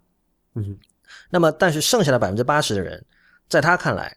用到的是一个残废版，因为他觉得 Smart Speed 和 Voice Boost 是 Overcast 最大的亮点。对，那他觉得这样不好啊，你下了之后你又没有能够用到这个亮点，那本质上你跟你去用，比如苹果那个 Podcast 有什么区别呢？对吧？但是我其实我在当时看到这篇文章的时候，我就觉得这完全是 rhetorics，这完全是话术，因为你同样的逻辑你可以用在任何收费软件上。嗯哼，你完全可以说，哦，我这个软件要收五美元，那世界上所有不愿意付付五美元的人都用不到我的软件。对，或者就是你你做或者你做任何这个免费加内购的软件，你要改成免费，你都可以这么说。但是，那我我完全可以问，为什么你不在一开始就这么想？就是他这句话给人的感觉好像是，我希望让尽可能多的人，就哪怕这暗含的意思是不愿意付费的人也可以用。那你为什么不一开始就做的免费的？所以我觉得，我我上期我是这么解释，我就说，他之所以要改商业模式，是因为原来那个模式已经卖到头了，就是呃，愿意花五美元去解锁的人，基本已经都解锁过了，因为他自己看那个销售曲线，肯定也已经是就是非常少的份数了，每天只能卖出，所以这个时候他必须思变，因为对于他来说，这个东西他还是要不停的维护下去嘛，嗯所以他不可能就是说白工作，所以他就想出了这么一招，然后呢，这其实是跟他一直以来的商业模式，我我愿意称之为就是 transparentism。就这随便发明了一个词，就是我不知道是不是肯定是没有这个词啊，就透明主义，就是他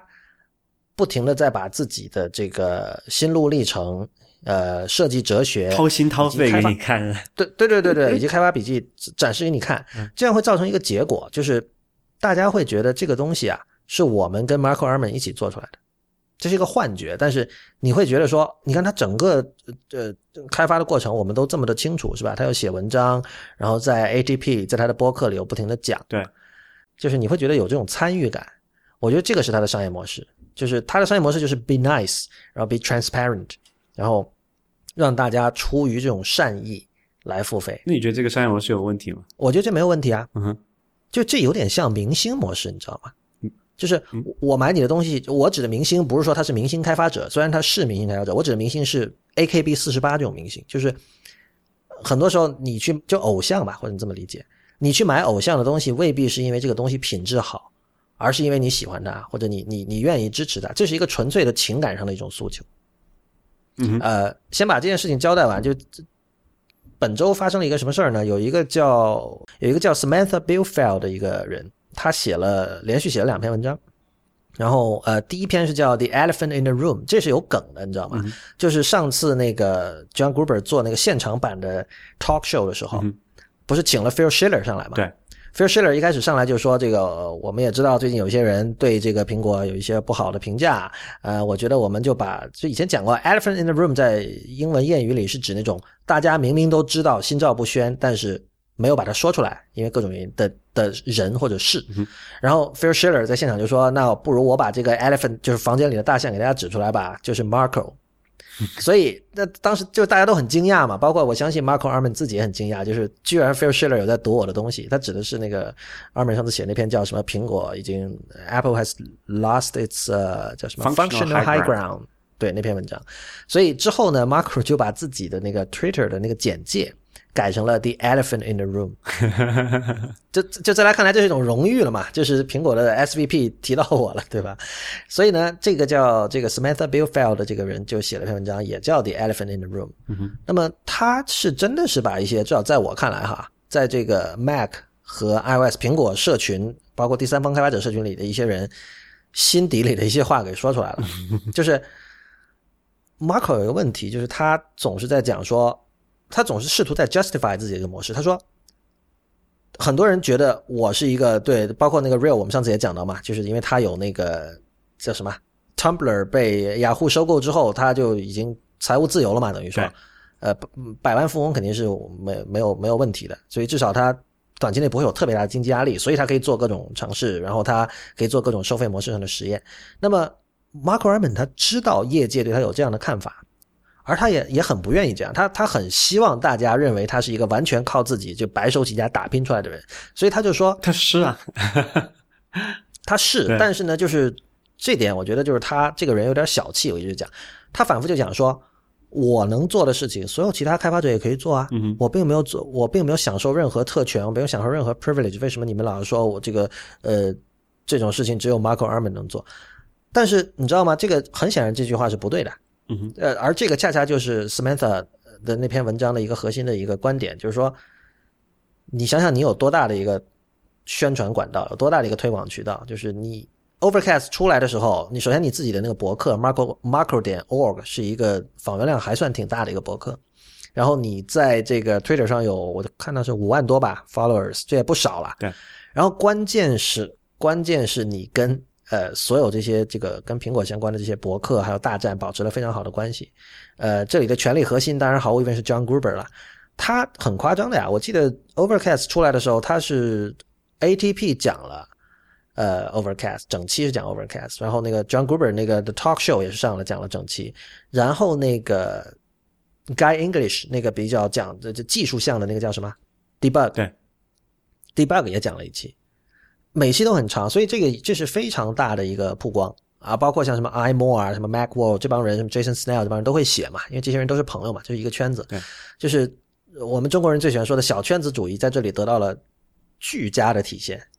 所以呢，就是他的成功跟这些是完全是息息相关的。你你真的不能去 argue 说，哦，那个 Castro 也可以这样，或者那个谁谁谁也可以这样。那个我我相信其他的第三方开发者对他。在这方面的这种地位吧，多少是有一点嫉妒的。那肯定啊，肯定是吧？但但是呢，大家也不愿意撕破了眼皮。就是很多时候，在这个圈子里的人，美包括美国人 in general 啦，就是他还是比较在乎这些面上的东西嘛。就是说，很多东西我们心照不宣就不说。那 Samantha 这次把这个东西点出来了，就他主要的批评是在于说你你的态度不好，就是你可以低调一点，你不用这样，你不用占了便宜，同时又要占嘴上的便宜。结果呢？那个马 Marco 这个人就是就是照理说你应该是当时这当年那个什么王朔和金庸的那个争论嘛，就是王朔写了篇文章批评金庸，就觉得他这个人不行，然后金庸就是号称说自己八风不动嘛，但还是写了一篇回复。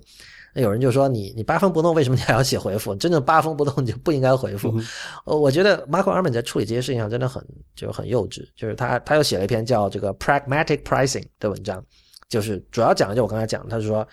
我我为什么要这么改？然后你其实如果你有听最新一期 ATP，他基本已经承认了，就是我上次说的那个那件事情，就是因为旧模式卖不动了。You know, this is not my first paid app. I've seen this train before. I know how this goes. After my first year, where I did this big thing, and I keep giving free updates, average monthly revenue goes down. Of like the people who bought it last year when I launched it, you know, over time I'm not making any more money from those people. Over time, if I would have stuck with the old model, that was a downward slope of the revenue. That was it was slow. I was still I was still doing okay, but the trend line was clearly slowly going down. And that's that happens to every paid app that I've ever seen. So with this, I feel first of all with this, I think the trend line will slowly go up. so that's a huge improvement right there and it also kind of levels it out a lot more. You know, I, I it's more predictable income, uh, and and it and it gives people a way to give me more money if they want to. 他自己说了，就是说已经没有什么销量了，那么这时候我要我要换一种东西，那么你承认就好了呀。但是他又想占占据 moral high ground，我觉得这是他的问题。所以呢，这个他写了这篇之后，Smitha 又追加了一篇，叫他他沿用了这个这个 Marco 这篇文章里有一句话，其实是非常值得玩味的哈。这也是这，我觉得这这是 Marco 做的最不应该的一件事情，就是他反复在强调说，他说 “Big money is coming”，这是他的原话，就是他的意思是说，可能比如说风投现在看中了，觉得播客这个东西是值得做的，很多人要投钱进来，然后他觉得慢慢的播客这个领域呢会被 Facebook 化。简单来说，就是 Open Web 不再存在了。就我们现在，你看我我们。每期开头我们也讲吧，请大家使用泛用型播客客户端订阅收听我们的节目，对吧？我们也很坚持这种东西。我们希望播客是一个大家可以通过 RSS 技术去订阅的一个东西，我们不需要受制于某一家平台。那么我不知道马克 Armin 是他是听到了什么风声，还是有什么具体的消息？但是他是以一种相当确定的口吻在说，但他没有说是什么这个 Big Money 具体所指的什么，他没有讲的，那就是说 Big Money 要来了，然后他们要把播客这个。一个完全开放的一个东西改成像 Facebook 的那样的东西，那么我他认为他把他的这个 Overcast 给它免费化是在对抗这种东西，就是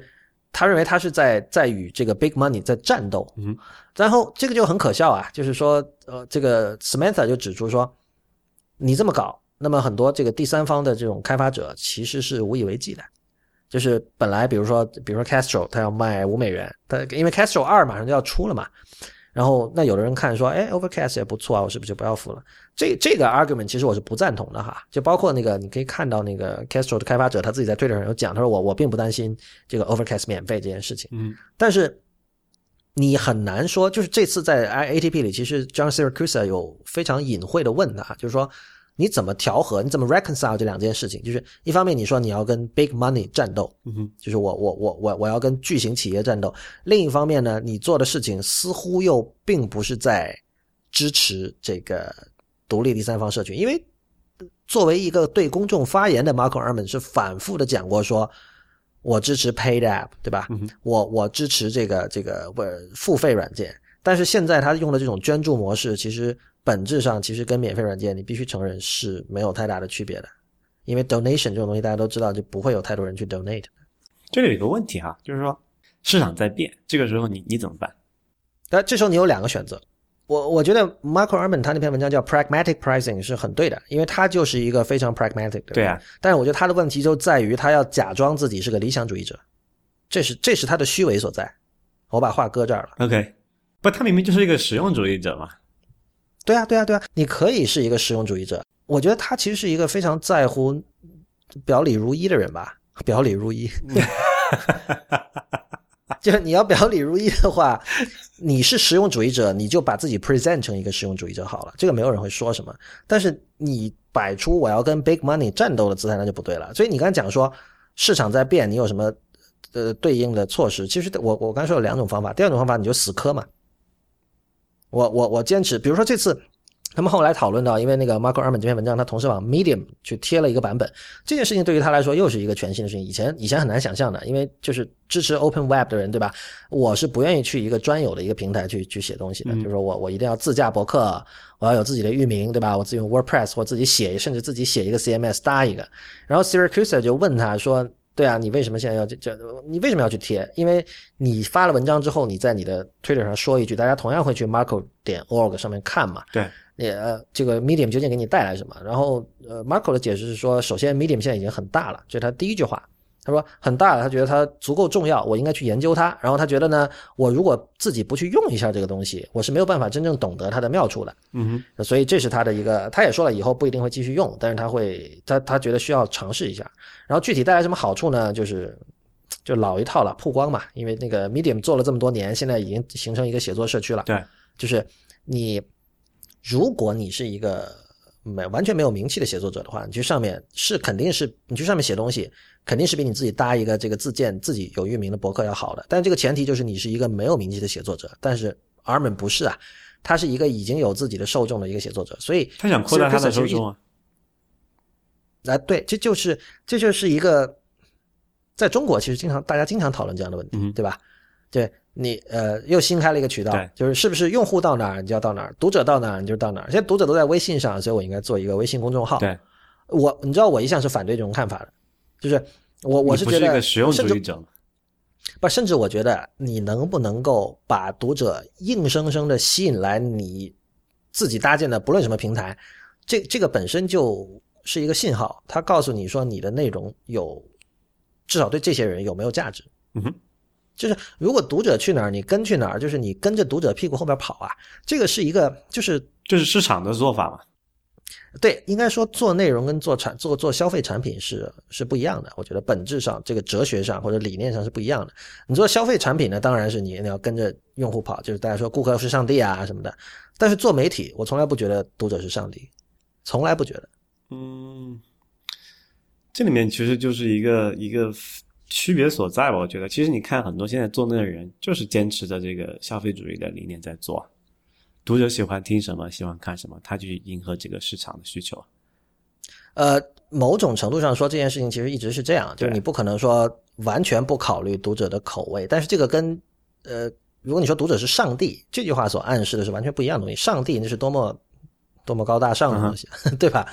呃，还有一点就是说，其实我我就从商业模式上，我们也知道。真正的媒体，很多时候它真正的顾客是广告主嘛？对。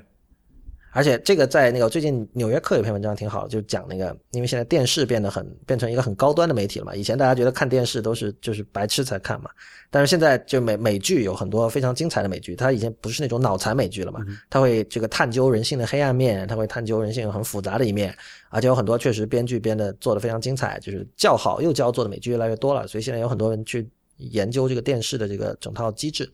那篇文章就提到，其实最早期的时候，可能是三十年代、四十年代还是五十年代，那个时候的电视剧、电视节目啊更夸张。就那个时候决定电视节目的第一把手是这个广告主、广告商的业务代表，就是那个剧的制片人或者说那个电视呃制作公司那个总裁还要位居二线，一线就绝对是比如说这个 Lucky Strike 香烟。他的一个业务代表就可以完全决定在这个电视上能出现什么样的东西。对，然后后来其实是经历了一个漫长的战斗吧，就是我我跟你讲，做内容的人其实都不希望，都都希望自己能够有更多的话事权，希望把这个广告主的影响降到最低。现在大家经常讨论说，很多电电影里各种植入啊，什么软性植入，大家就是说到这个就是义愤填膺的样子。但是我请大家相信，就是这并不是内容创作者想希望看到的局面，就包括那些拍出这些众所呃被人这个唾骂的烂片的这些人，他同样不希望看到这种情况。嗯所以这这是一个拉锯战，就是这样。那么怎么说到这儿来了？对我我我提到这个的一个想法就是说，这个就就有两种这种思路嘛，一种是说我的内容足够好，我能够吸引到足够多的这个受众过来，对吧？他不可能是听、读、什么看都可以，没问题。另外一种做法就是说，那如果已经有一个平台，可能在中国这个东西特别明显，就是如果你是发表文章类型东西，那肯定是微信或者说是这个知乎，对吧？呃，就他那已经有大量的这个这个读者和使用者，你然后你是不是要去接入到这个平台上去，然后去保证你的一个初始用户量是怎么样？然后这个其实很影响到你的这个生存的，就是说，嗯你不可能强求他说啊，那我你把马老师把内容做好，读者自然而然会过来，对吧？那可能会有，但是我相信这不是百分之八十的内容创作者的生存模式。为什么要谈百分之八十？就是无论是独立的开发者还是做内容的人，其实就只有百分之二十能够生存，这才是常态啊。呃，这就像只有百分之二十的钢琴家能够成为就是一线钢琴家是一样的事情，所以没什么可抱怨的，我觉得。呃就但但这个就是问题，就是在于，就是说，那如果是这种情况下，那你你作为百分之二十那些人，你如何去指责那百分之八十人的做法？我觉得没有要指我，我觉得不能说指责，但是只能说明一件事情，就并不是就是所谓的这种 UGC，还有所谓什么人人可以当叉叉这句话就是扯淡嘛，嗯，这这个是两码事情吧？那个就是我们这里，一码事情啊，就是你你并不是说在指责那百分之八十的人，嗯而是你在暗示他们，其实你不适合做这件事情，这没有什么，可能你更适合做 CEO 呢。这个我我没有疑义，就是说肯定有这次所谓 talent 肯定是相对稀少，不不然就不叫 talent，对吧？或者说每个人 talent 不一样，这句话听起来很鸡汤，但事实就是这样。我觉得 很多人没有办法认识到这一点，其实这个可能间接的造成了我们现在有这么多垃圾内容，就是这样。就是很多人都觉得我可以做内容，嗯，好，但是呃，你说说回到这个 Mark Arman 这件事情来讲，我觉得基本上就是说，那个 Samantha 对他的指责就是说，啊、你要当婊子，你要立牌坊。对啊，对吧？你要去这个追逐市场怎么样？然后你要打自己，你要自己过去说我要坚持做这个理想主义，做做这个 Pay That，我们不做这个 freemium 的模式，对吧？不是，你知道 Samantha，他其实我刚刚才还没提到，他有一个最后的一个大招，就是他呃猜测，这是他的猜测，他也反复讲说这不是事实，这是他的想法，但他认为所呃 Marco Arman，Marco Arman 自己在那篇文章里有讲，他说这个 big money 要来了，然后他说我会做好准备。那么按照 Samantha 对，按照 Samantha 的理解就是说，他扩大用户群是为了可以把 Overcast 卖掉。而且他他举了这个 Arman 之前的例子嘛、嗯 i n s t a p a p e r 卖掉了，The Magazine 卖掉了。当然，这个这两个例子其实不是那么的合适，因为 The Magazine 我们可以想象不会卖多少钱的，因为他卖给的是那个 Glenn Fleischman，这是一个个人嘛，不是卖给一个大机构就。是朋友，那对，然后那个 Instapaper 卖给的是 Beta Works，就是中型公司吧，我觉得，就是也不是 big money，反正。对，不是 big money，但是反正，但我觉得如果 Samantha 这个猜测一旦成真成真，那就真的非常邪恶了。你如果你真的是想卖掉，你你真的就不要说这些就是非常冠冕堂皇的话了。呃，为什么不为什么不说呢？你这是想占领 moral high ground，这个你你没有必要啊。你你如果是你想，你作为 pragmatic 人，你就你就把自己 present 成一个 pragmatic 人好了。你就说就我我我觉得这个就是这里我可能不太理解的一个原因哈，就是说，他说百分之八十用的是一个残废的产品，那我如果把这个全免费，那百分之八十都是一个又都是一个完整的产品，那么自然结论就是有更多人用，这个没有问题啊。就为为什么为什么你你会觉得他这里是一个 moral high ground？他表现出的一种姿态是，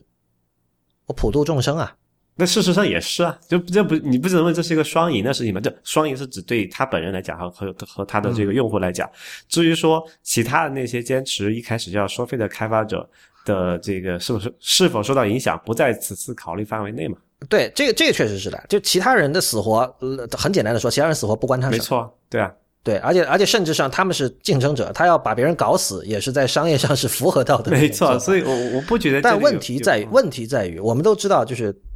就我我们支持他，就刚才讲了，他是透明主义嘛。我们支持他，恰恰因为他多多少少站在了独立开发者的一边，他是独立开发者的一盏明灯吧？你可以这么讲，说的恶心。现在要变节了。对你现在如果卖掉了。那什么意思？就我那这些支持者的情感投入呢，就打水漂了呀。嗯，所以我就觉得，你如果一开始你就摆出了一个 cutthroat 一个彻底的资本家的这种模式，没有问题。那你你收费，我们花钱很正常。但是你一开始赚的是大家的 goodwill 和这个情感的投入，最后我们发现，哎，你给卖掉了。这个这个，但这里就有变成另外一个问题了，就卖掉这件事情本身，你觉得是一个不好的吗？我换个角度来问，就是说，作为一个他，他是一个，对他，他是一个 indie 嘛，对吧？他一个人做这件事情，对。那那那你是否是要求一个做这个 indie 的人一辈子要做同一件事情？啊，这个完全没有问题啊。为为什么不可以？那比如说我们经常说的什么工匠精神，工匠精神就是一辈子做同一件事。不，但你不觉得这件事情很烦人类的吗？那我每个人的兴趣点可能会随着时间环境发生变化。为什么一辈子我一定要绑在这一条？哦，我是木工，我一定要做木工这件事情上面？对你。具体到个人身上，你当然每个人都有追寻自己的生活方式的权利了。对，那那这里就问题就来了。那他想做下一件事情的时候，他肯定要卖掉这个东西的呀。这个可能我跟你的理解的不一样的地方就在于，我认为哪怕是他又是打算现在开始计划着明年或者是什么时候一个合适的时间点，把这个现在我把这个 Overcast 这个用户群养大，然后我又脚下有个几百万用户，然后我明把它卖掉，那我这个是我觉得是完全符合道德和逻辑的。就是说，我认为刚才讲，刚才你你你刚才那个 Samantha 也提的那一点，还有你有有意无意暗示到这一点，就是说，为什么卖掉了就一定是消费了这个支持者的这个 goodwill，这个这个叫什么善意呢？我觉得不一定嘛。就是他他做下一件事情的时候，他一定会有一个呃理由去解释他的行为和动机是这样子嘛。就好像上次我说，他这个 Mark a r m 这个人是一个非常透明的人，就他会去去解释他的想法的变化。那么，他他想把，就哪怕就我们假设他现在现在开始想把这个东西卖掉了，那我觉得他也是在 justify 这件事情，那我觉得是合理的。就是好像我刚才说，你不可，我们不可能从一个很反人性的说啊，你这个我们给了你那么多 goodwill，你要把这个事情做下去，你一定不能卖啊。那为什么这样不就变成一个枷锁了吗？我觉得这你你说的这个我可以同意，但我我我的唯一的不满还是在于他的他呈现自己的方式和他这个这个人的本质其实是不一样的。有可能我可能没有对他有那么高的期望，或者说这个这个这个那个那个准神去判断这个人，那起码从我目前来看，是一个就还正常的一个做法，我觉得我还能接受。嗯，当然我其实还有一个不满之处，就在于这个软件其实真的是一个过誉的软件，对，是个过誉的软件。就是你你如果你只是靠 Goodwill 生存，其实怎么说啊？如果你的东西够好。然后你又靠 goodwill 生存，你靠大家的善意，就是你把自己解剖的很详细，也也罢。但是现在这种情况，在我看来未免有点说，由于你的能力有限，你打情感牌吸引大家来怎么说啊？来来支持你，就是这个，嗯。不，所以他他这，我觉得他对自己的认识还是蛮清楚的嘛。所以他为什么在上一篇文章里面讲，他说哪怕我这个 Overcast 二免费，然后加这个捐助的模式，去生者也不太会影响到像这个 Castro 啊这种比他做到精美得多的这个应用的市场的一个叫做 Bottom Line 嘛，就是这个什么呃生存状况，就他对自己还是有这个清晰的认识的，所以。所以，如如果他说我是有这个假设啊，这个 Overcast 它是有这个像比这个 Castro 可比的这么一个用 UI 设计，然后或者说有其他更好的一些什么点，然后这这个时候他作为一个再来免费，那你可以去去出这件事情。但是起码我觉得他在他他的这个想法出发点做这件事情的时候，是是能够和能够自圆其说的，至少。嗯，我我觉得就是其实像你我都属于还是很支持这个。indie 开发者社区的嘛，就我们希望看到它能够蓬勃发展。那我们看一下别的例子好了，就是其实这种平时什么话都不说，闷头做事，闷头做事，然后可能因此也没有他那么大的这种在媒体上的曝光率和所谓的影响力的人，也有过得很好的。比如最典型的就是 Tabbots，就是出 Tweetbot 的那个公司，对他们的他们很少说什么，但是其实我觉得他们就是因为活好。呃，其实他们在这个像 Twitter 还有其他社交网络上，就曝光也是很多的，而且他每次出新的产品，各个这个怎么说啊，Mac 和 iOS 社群那边也都会评论一圈这样的，对吧？对。呃，然后另外像 Castro 这种呢，就是有一点，就这里抱团主义还是挺盛行的。你看 Castro 的话，有一个人在欧洲，在爱尔兰嘛，就上次我采访过的那个那个那个 Ocean Prenderville，还有一个人在温哥华。嗯，所以这两个人不是在风暴中心嘛？然后感觉他们自己的，他们有博客了，但博客就是很多时候讲一些这个 iOS 开发的技术问题，然后也不是那个圈子的，就不是以 Gruber 为核心的那个圈子的人。对，呃，他的曝曝曝光其实就少很多。对，我就但你觉得这个会有问题吗？就我我是这么考虑的，就是说不同人有不同的能力，不同的长长短处嘛。那如果说你的这个手艺够好，你的这个 UI 设计足够牛逼，那你可以不去做这些市场的曝光。那但如果你这个就是资质有限，比如说像 Armin 这种，他就是 UI 设计就就这个这个水平了，你不可能指望他有什么多少大的飞跃了。那你要去在市场上博得一丝的地位，那你肯定就要考考虑别的一些手段了。那情怀当然其中一种，就好像国内做手机的一样嘛。你说这个。啊，哎，我觉得这个你说的很对，但是这可不是大部分人对于 Marco Arman 的认知。我觉得，我觉得这个就是真正的 elephant in the room，就是说，在很多人看，在他的支持者看来，他是一个很优秀的开发者。对，但是其实我觉得哈，我我大胆说一句，在真正懂行的人看来，他是一个可能比如说七十分的开发者。那你这也是 above average。对，是 above average，但是因为。就就这个领域竞争很激烈，然后优秀的人真的很多嘛。就像像像 Lauren Brichter，像什么 Re 什么 Silver Silver Ritzy 这些人，就真的属于就是你你看到这个天赋是呼之欲出的，很明显的。但是像像 Marco Arman 这种人，就是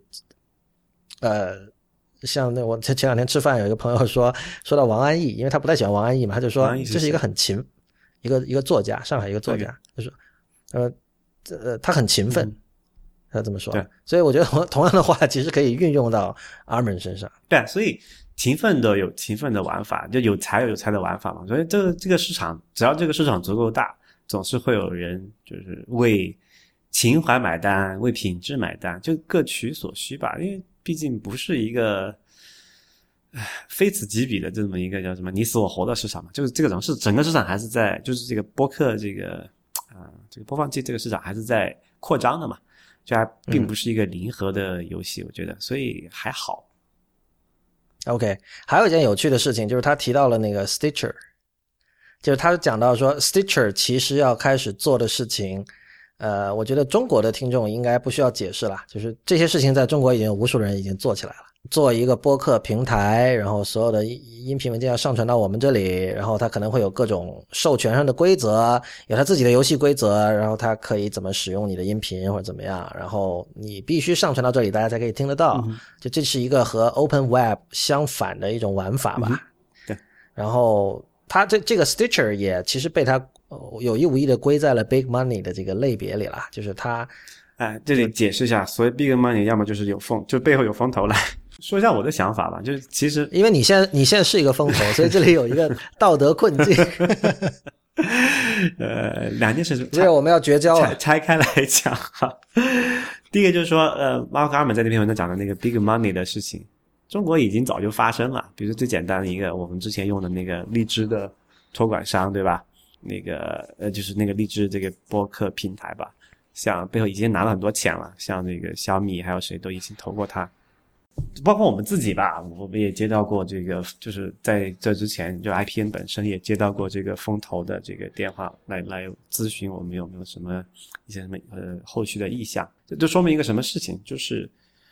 呃大家都就是很多人已经提前感知到了这是一个就可能啊，这不能说已经确定的事情，它可能是一个一个很大的市场。就现在我们看到的这种是仅仅是冰山一角而已，对吧？那么。这个时候很自然的方法怎么去做？那我们来看，就要我们看现在的问题，怎么去就播客？我们现在有什么问题？就现在我们之前都说，呃，刚才我们都很理想主义的在说这个 Open Web 怎么怎么好，怎么怎么好。但其实你从它的体验上来看是非常糟糕的。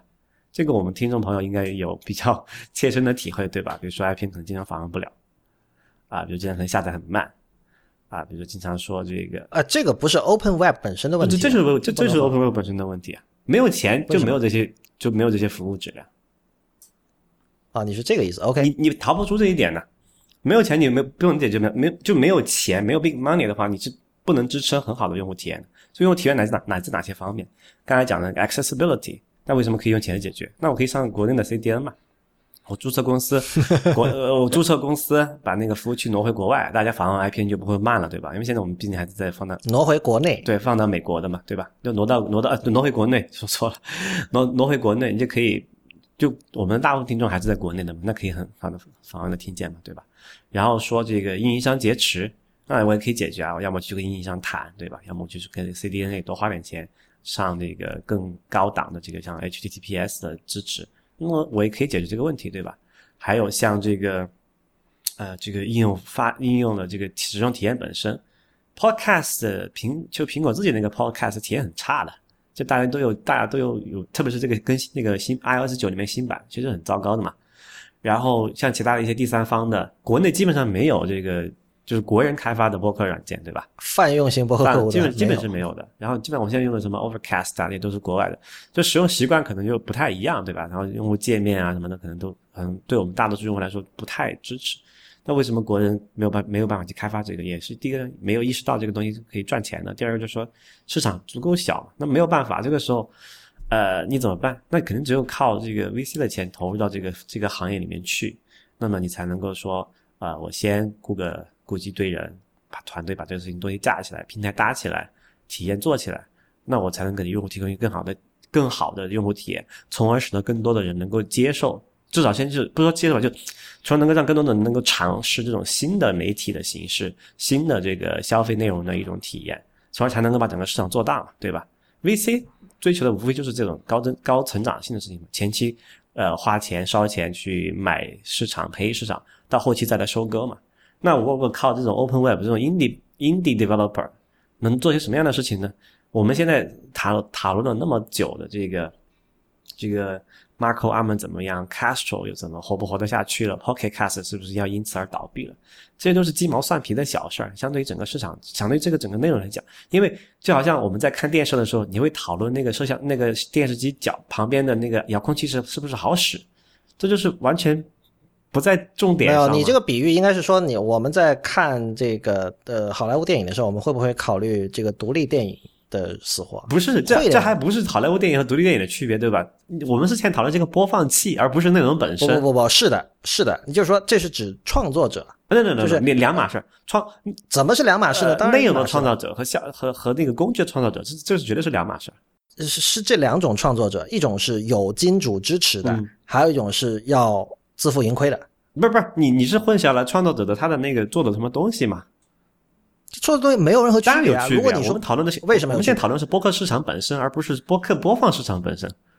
对啊，就像我你你讨论的是播客播放器市场本身，我讨论的是我刚才说的那个例子是电影市场本身。那电影有些电影是有巨大的投资的，有些电影是只有很少的投资的，对吧？不是，我那播客播放器一样。这个类比是这样的，我刚才讲那些东西是讲播客这个这个消费模式，这个这个。就像这个媒介，这个媒介本身就是电影本身，而我们之前讨论的那个 Mark Arm 那些事情是讨论这个播客播放器，就好像讨论电影放映机一样，这是 beside the point 的事情。不是啊，你不，我们我们如果讨论播放器，我们就讨论播放器哈。我们先不说播客作为媒介，我们把播客作为媒介扔到一边，我们忘掉它，我们就讨论播客播放器。那比如说这个荔枝是有金主的，对吧？呃，Stitcher。或者说美国的某某个有 big money 支持的就有金主了，然后什么 Castro 什么 Marco Arman 这些人是没有金主的，对吧？这可以理解吧？然后电影一样的呀，作为做电影的人，有一些人是有金主，有些人没金主的，就这么简单。所以我说这个是这个是没有没有抓住重点嘛。就是你讨论这些有什么意义呢？我刚才讲的那个，就 Mark arm，他他他那个暗示的 big money is coming，他不是说有一个大的开发厂商要做一个好的播放器了，他是说整个这个行业这个内容方那个内容层面要被颠覆的，会有会有会有资源来做，像比如说以那个 Siri 为代表的这东西，会有人投资去做内容，会有人投资去做市场，而我们现在只是关注的这个播放器怎么样，就其实是完全不在一个层面讨论的事情啊。不是的，你说有什么意义？我告诉你，有很大的意义，就是活力都是永远是在小玩家这边的呀。艺术是这样，呃，这电影是这样，音乐是这样，就是其实比你主流的好莱坞电影从这种独立电影那里是不断的有在吸取养料的，这个是整个生态圈要活跃的一个很一个前提，就是说。因为小玩家可以不那么受制于市场，所以他可以更自由的追求自己在精神上的这个一些一些追求，对吧？可以在艺术上的追求，他可以有一些松动的空间。那这个在 Mac 和 iOS 软件里，我们也反复看到这样的情况啊，什么什么 Pull Down to Refresh，最初就是小软件嘛，然后现在被大软件吸收进去了。就是你你注意到那个，我不记得是 Armin 还是谁在提到这个大玩家的时候，他就提到说他们肯定是做一堆 crappy apps。然后疯狂的推广这个什么地推也好，各这个各种 BD 嘛，这个中国的公司肯定是很熟悉的。你你注意到它就 预设了一定是 crappy apps。对，所以我就说比赛 point，我们现在讨论这个播放器好不好，有时不是就是不是重点啊，重点是后面那半那半部分。那对它 crappy apps 的同时，big money 其实也不会在乎内容上真正就是做的很。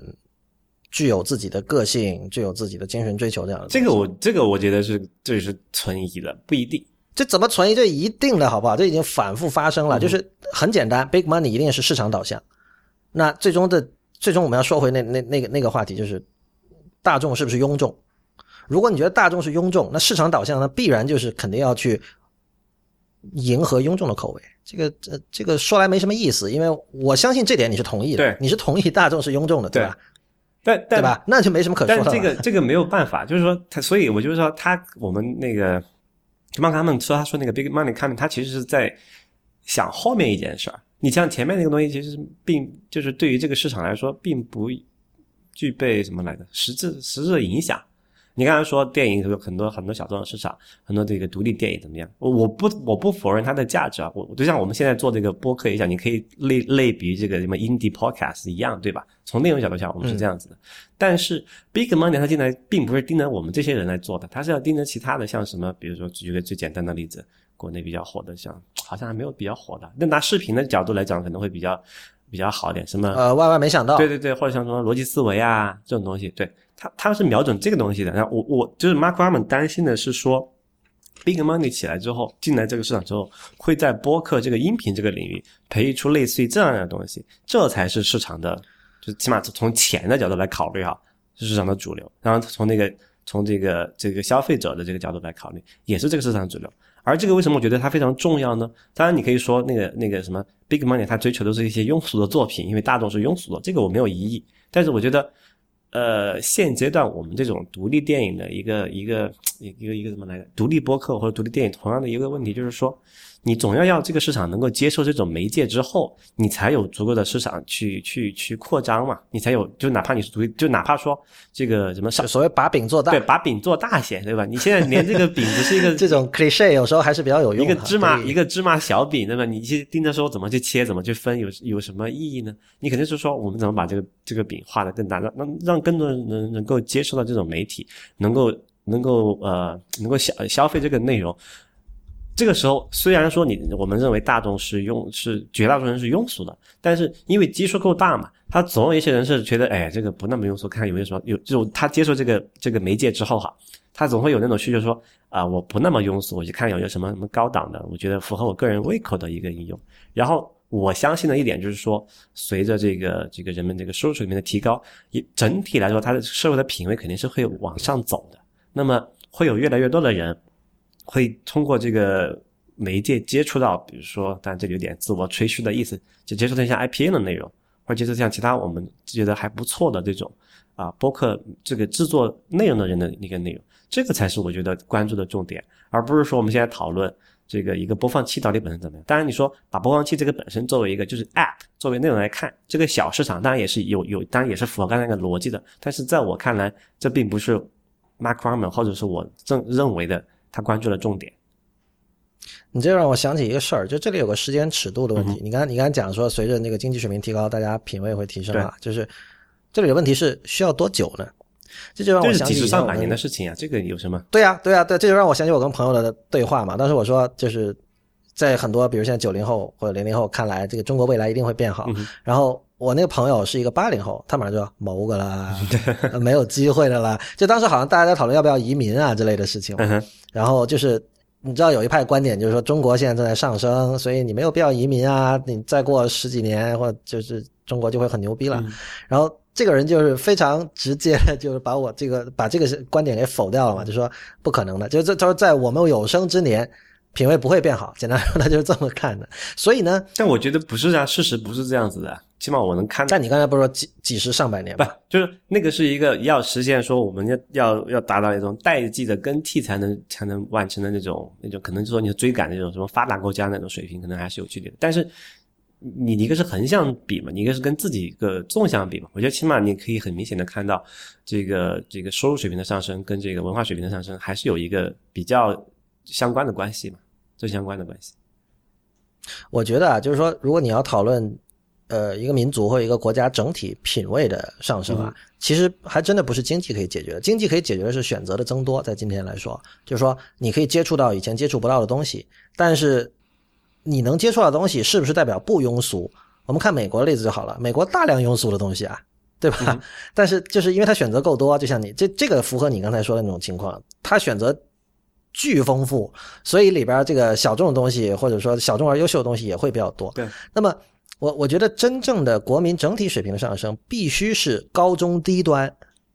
都上升。我一直不是那么买账，就对这样一个观点，就是说经济的发展会带来不，这肯定，我觉得肯定不是一个必然的关系，它是一个就是必要条件，而不是充分条件。我我甚至觉得他的关系比这个更弱，就是说品味提高其实真的是一个教育的事情，就是它是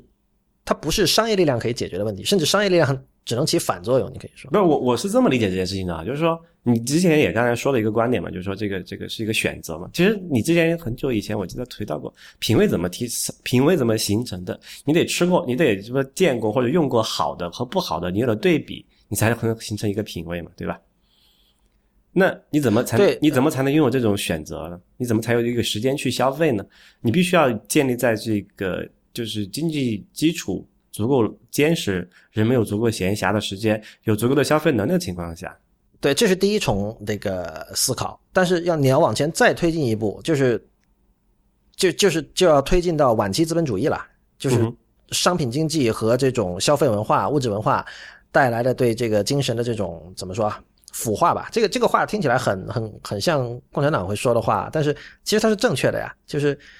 呃，商品经济就会使一切变得 commoditize，然后同时变得很很小清新，很很中产趣味，对，很没有力度，很很不锋利，对吧？因为这个这个过程，其实我们是在发达国家已经看到了的，而事实上，比如说。呃，在今天的中国，很多时候我们也可以看到相应的情况，就是很多人变得比以前有钱了。那么同时，他确实能够接触到一些比以前更呃高档的，无论是餐饮类产品还是文化产品。但是最终你会发现，这些人他们对于这些东西是没有判断力的，他们的判断是基于价格标签的判断。那你你觉得这种情况能算是品味的提高吗？我觉得不能算。而且，你觉得他们现在比以前有钱了？如果他现在十年后比今天更有钱？那么他会比今天的品味有进一步提升吗？我觉得他只会进一步的把价格标签视为质量的呃最根本的，虽然可能是隐性的一个评判标准。其实不是我，就我觉得这个是可能很多人对这个中国的这种呃富富有富人阶级的一个一个，我觉得我说的不是富人阶级，而而是而是中产阶级和 upper middle class，对，年薪在三十万到一百万之间人民币这批人。这个就有点问题所在了，因为其实你看，在中国这个这辈人绝对属于这个就是中产阶级远远以上了嘛。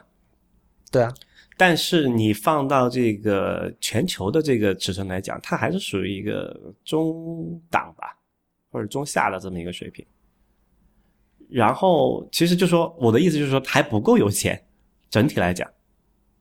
就不是说我们能够随随便便去买一个什么爱马仕、Burberry 的什么包就能说提高自己的品味了。哎，但就是在中国能够随随便便买爱马仕的包的人，能够随随便出国旅游的人，在我的观察里面，他就是，所以我说是教育问题，就是一些基本的通识教育的缺乏，导致了他们多多少少仍然是在把价格标签作为唯一的标准，不是不是唯一的标准，就是所以所以我说嘛，这个就是一个这个迷思。其实根据我的观察和接触的来看，并不是这样子，就是真正的那些啊、特特别现在有这个什么二代、三代之后出来的那些那些那些比较富裕的阶层的人，他们真的不是我们想你你刚才描述那样子的。我我不同意，就是而且我觉得这不止中国哈，其实发达国家是一样的。就是为什么我们会有光环这个说法？为什么苹果做一个设计大家会赞好？就是刚才为什么 Navin Morgan 会笑话 Gruber 说，如果三星做那样的设计，大家都会都会延边它。嗯哼，光环就是品牌嘛，我们对一件事情的判断很难跟它的品牌以及它的商业推广以及它的各种 marketing 完全分开来看。而这是为什么要分开来看呢？这本来就是同一同同一个事情。我我觉得不是，我觉得这是一种令人遗憾的状况，就是不，这个这个是最这个是最合理的状况，因为为什么？品牌就是一个品牌就是信任啊，人和人之间的基本信任是怎么来建立的？就是通过品牌，就是口碑嘛。那人和商品之间，人和这个厂这个厂商之间的品这个的信任怎么建立？还是通过品牌。那品牌就是有溢价的。整体来说，没错，你可能说是这个东西是价格虚高，你说那个二那个爱马仕的包比别人的包就是贵那么多，没有道理啊，成本不是那样子的。但是问题是说，不不是价格虚高的问题，这跟价格这在这里不是价格问题，而是说如果另外一家厂商做出了跟比如说爱马仕同样的东西，或者另外一家厂商嗯做出了跟苹果同样的某一种大胆的举措，对。人们会怎么看？这就是就是这个问题嘛，就是说你哪怕你做出了这个，现在国内有那种 A 货啊，做的这个品质可能比爱马仕或者是 LV 的全原厂的还好，对吧？LV 里面还是帆布的，它这个还是两边都是皮的，你怎么说呢？你说它品质不够好嘛？但问题说是为什么我们会对这种东西嗤之以鼻呢？因为它背后凝聚的还有其他的东西啊，这个设计啊，这些高档的品味啊，这些都是需要钱的。然后你你把这些品质怎么传达到传导到这些这些购买者的那个里这个这个实际的转换成实际购买行为，这些也是需要花钱的。Marketing 的东西不就是传达信任传达信任这么一个机制嘛？如果说这些东西都认为说是可以免费的的话，那可那我认同这个概念，但问题是实质上信息的传达，信特别是信任的传达，是一个非常代价高昂的事情。那这个时候，为什么我们我们我们要去指责他那个东西贵呢？那，我觉得我在面对商业公司的时候不太会使用“信任”这个词，就是我觉得信任不是可以买到的。这个不是一个 trust 吧？就是你你信任在他他不这他这个品牌 Trust 就是信任啊，对就是信任是对 trust 很精准的翻译，这个没有必要去纠结这点。但是我我就觉得，我我觉得我们把观观点放这儿，其实也差不多了。就是、嗯其实商业在今就是今天的宗教嘛，就像比如说我们讨论以前的艺术的时候哈，嗯呃，什么巴赫、什么莫扎特的时候，你很难跟当时的这个宗教氛围完全脱离关系的。那么在今天，的确你在讨论艺术或者任何类型的创作的时候，你很难跟商业完全脱离关系。那么你我的这个区别在于你，你更信仰这个宗宗教。就我也不是信仰，我是觉得他从他从某种程度上，我觉得是可以，呃，怎么说来着？首先，他这个商业文明已经持续了这么几百年了，对吧？而且他对这个这个人类社会的这个带来的变革，我觉得也是有目共睹。然后其他一些替代的思路，我们也看到过它产生什么样的一些影响。所以我觉得从这个角度来讲，我不会认为说它一定是一个不好的东西。好吧，我们这个反正就把这个观点摆在这里，然后欢迎大家反馈。我觉得，我想强调的一点是，听完刚才讨论，大家可能觉得我是个左派哈，但是我我我想说明的是，我我我绝对不是说呃，只有手工小作坊才能够做出好东西。事实上，那个我们现在看到呃就看到了很多二十世纪的伟大的艺术作品，其实都是在这个金主的支持下才能够做出来的，是吧？这个例子肯定历史上也是多不胜数啊。这样子的。你看什么达芬奇的什么作品，都是在教会最大的金主的支持下完成的嘛？对，但是就是金主的性质本身是的变化，就是它由一个比如宗教力量，或者说这个呃，就是宗教力量，或者说贵族，呃，改变变成了一种呃必不得不讨好呃大众的商业力量之后，这个东西是会发呃会会对创作这件事情发生本质的变化。就这样，呃，但是我我就我我觉得我的立场基本上还是说，呃，小的呃所谓小而美吧，或者用庸俗的说法说小而美的东西，是这个社会空间里不可或缺的一个非常具有活力和生机的这么一块儿，就是参差多态嘛所以，对，就从我的角度来说，我觉得去保护这一块是很重要的，呃，仅此而已。但是并不是说，呃，我在想哈，就是说，比如说你你说我自己或者任何创作者，当如果有一个大的财团愿意支持他做一个东西，一般来说就不会说去去抗拒的，对肯定还是除非你们的有其他关系的这个什么利益，不是叫利益冲突，或者就是意识形态都不一样了。对，除非你是 Richard Stallman，或者对你你你是这一类的人，或者是你是完全不愁吃穿的人，那不然的话，这件事情其实不一定就一定是坏事。但是我我我更想说明的一点是，可能这这点是现在很多人忽视或者不愿意去谈的事，就它也不一定是好事，并不是说有金主进来就一定是好事，仅此而已。嗯哼，这个就是人人生就是这么的，It's complicated，纠结，对对对。好吧，那我们这期节目到这里也就结束了，谢谢大家的收听。呃，IT 公论的网址是 IT 公论点 com，呃，请大家记住使用泛用型博客客户端订阅收听。如果你喜欢我们的节目呢，也请考虑支持我们，成为我们的会员。如果你对会员计划感兴趣，请访问 IT 公论点 com 斜杠 member，IT 公论点 com 斜杠 m e n b e r。我们在新浪微博叫 IT 公论，IT 公论的公，IT 公论的论，在 Twitter 和 Instagram 都是叫 IT 公论的全拼。同时，也欢迎您收听 IPN 博客网络旗下其他的精彩节目：High Story、无次元、内核恐慌、太医来了、博物志、硬影像、选美、流行通信以及未知道。我们下期再见。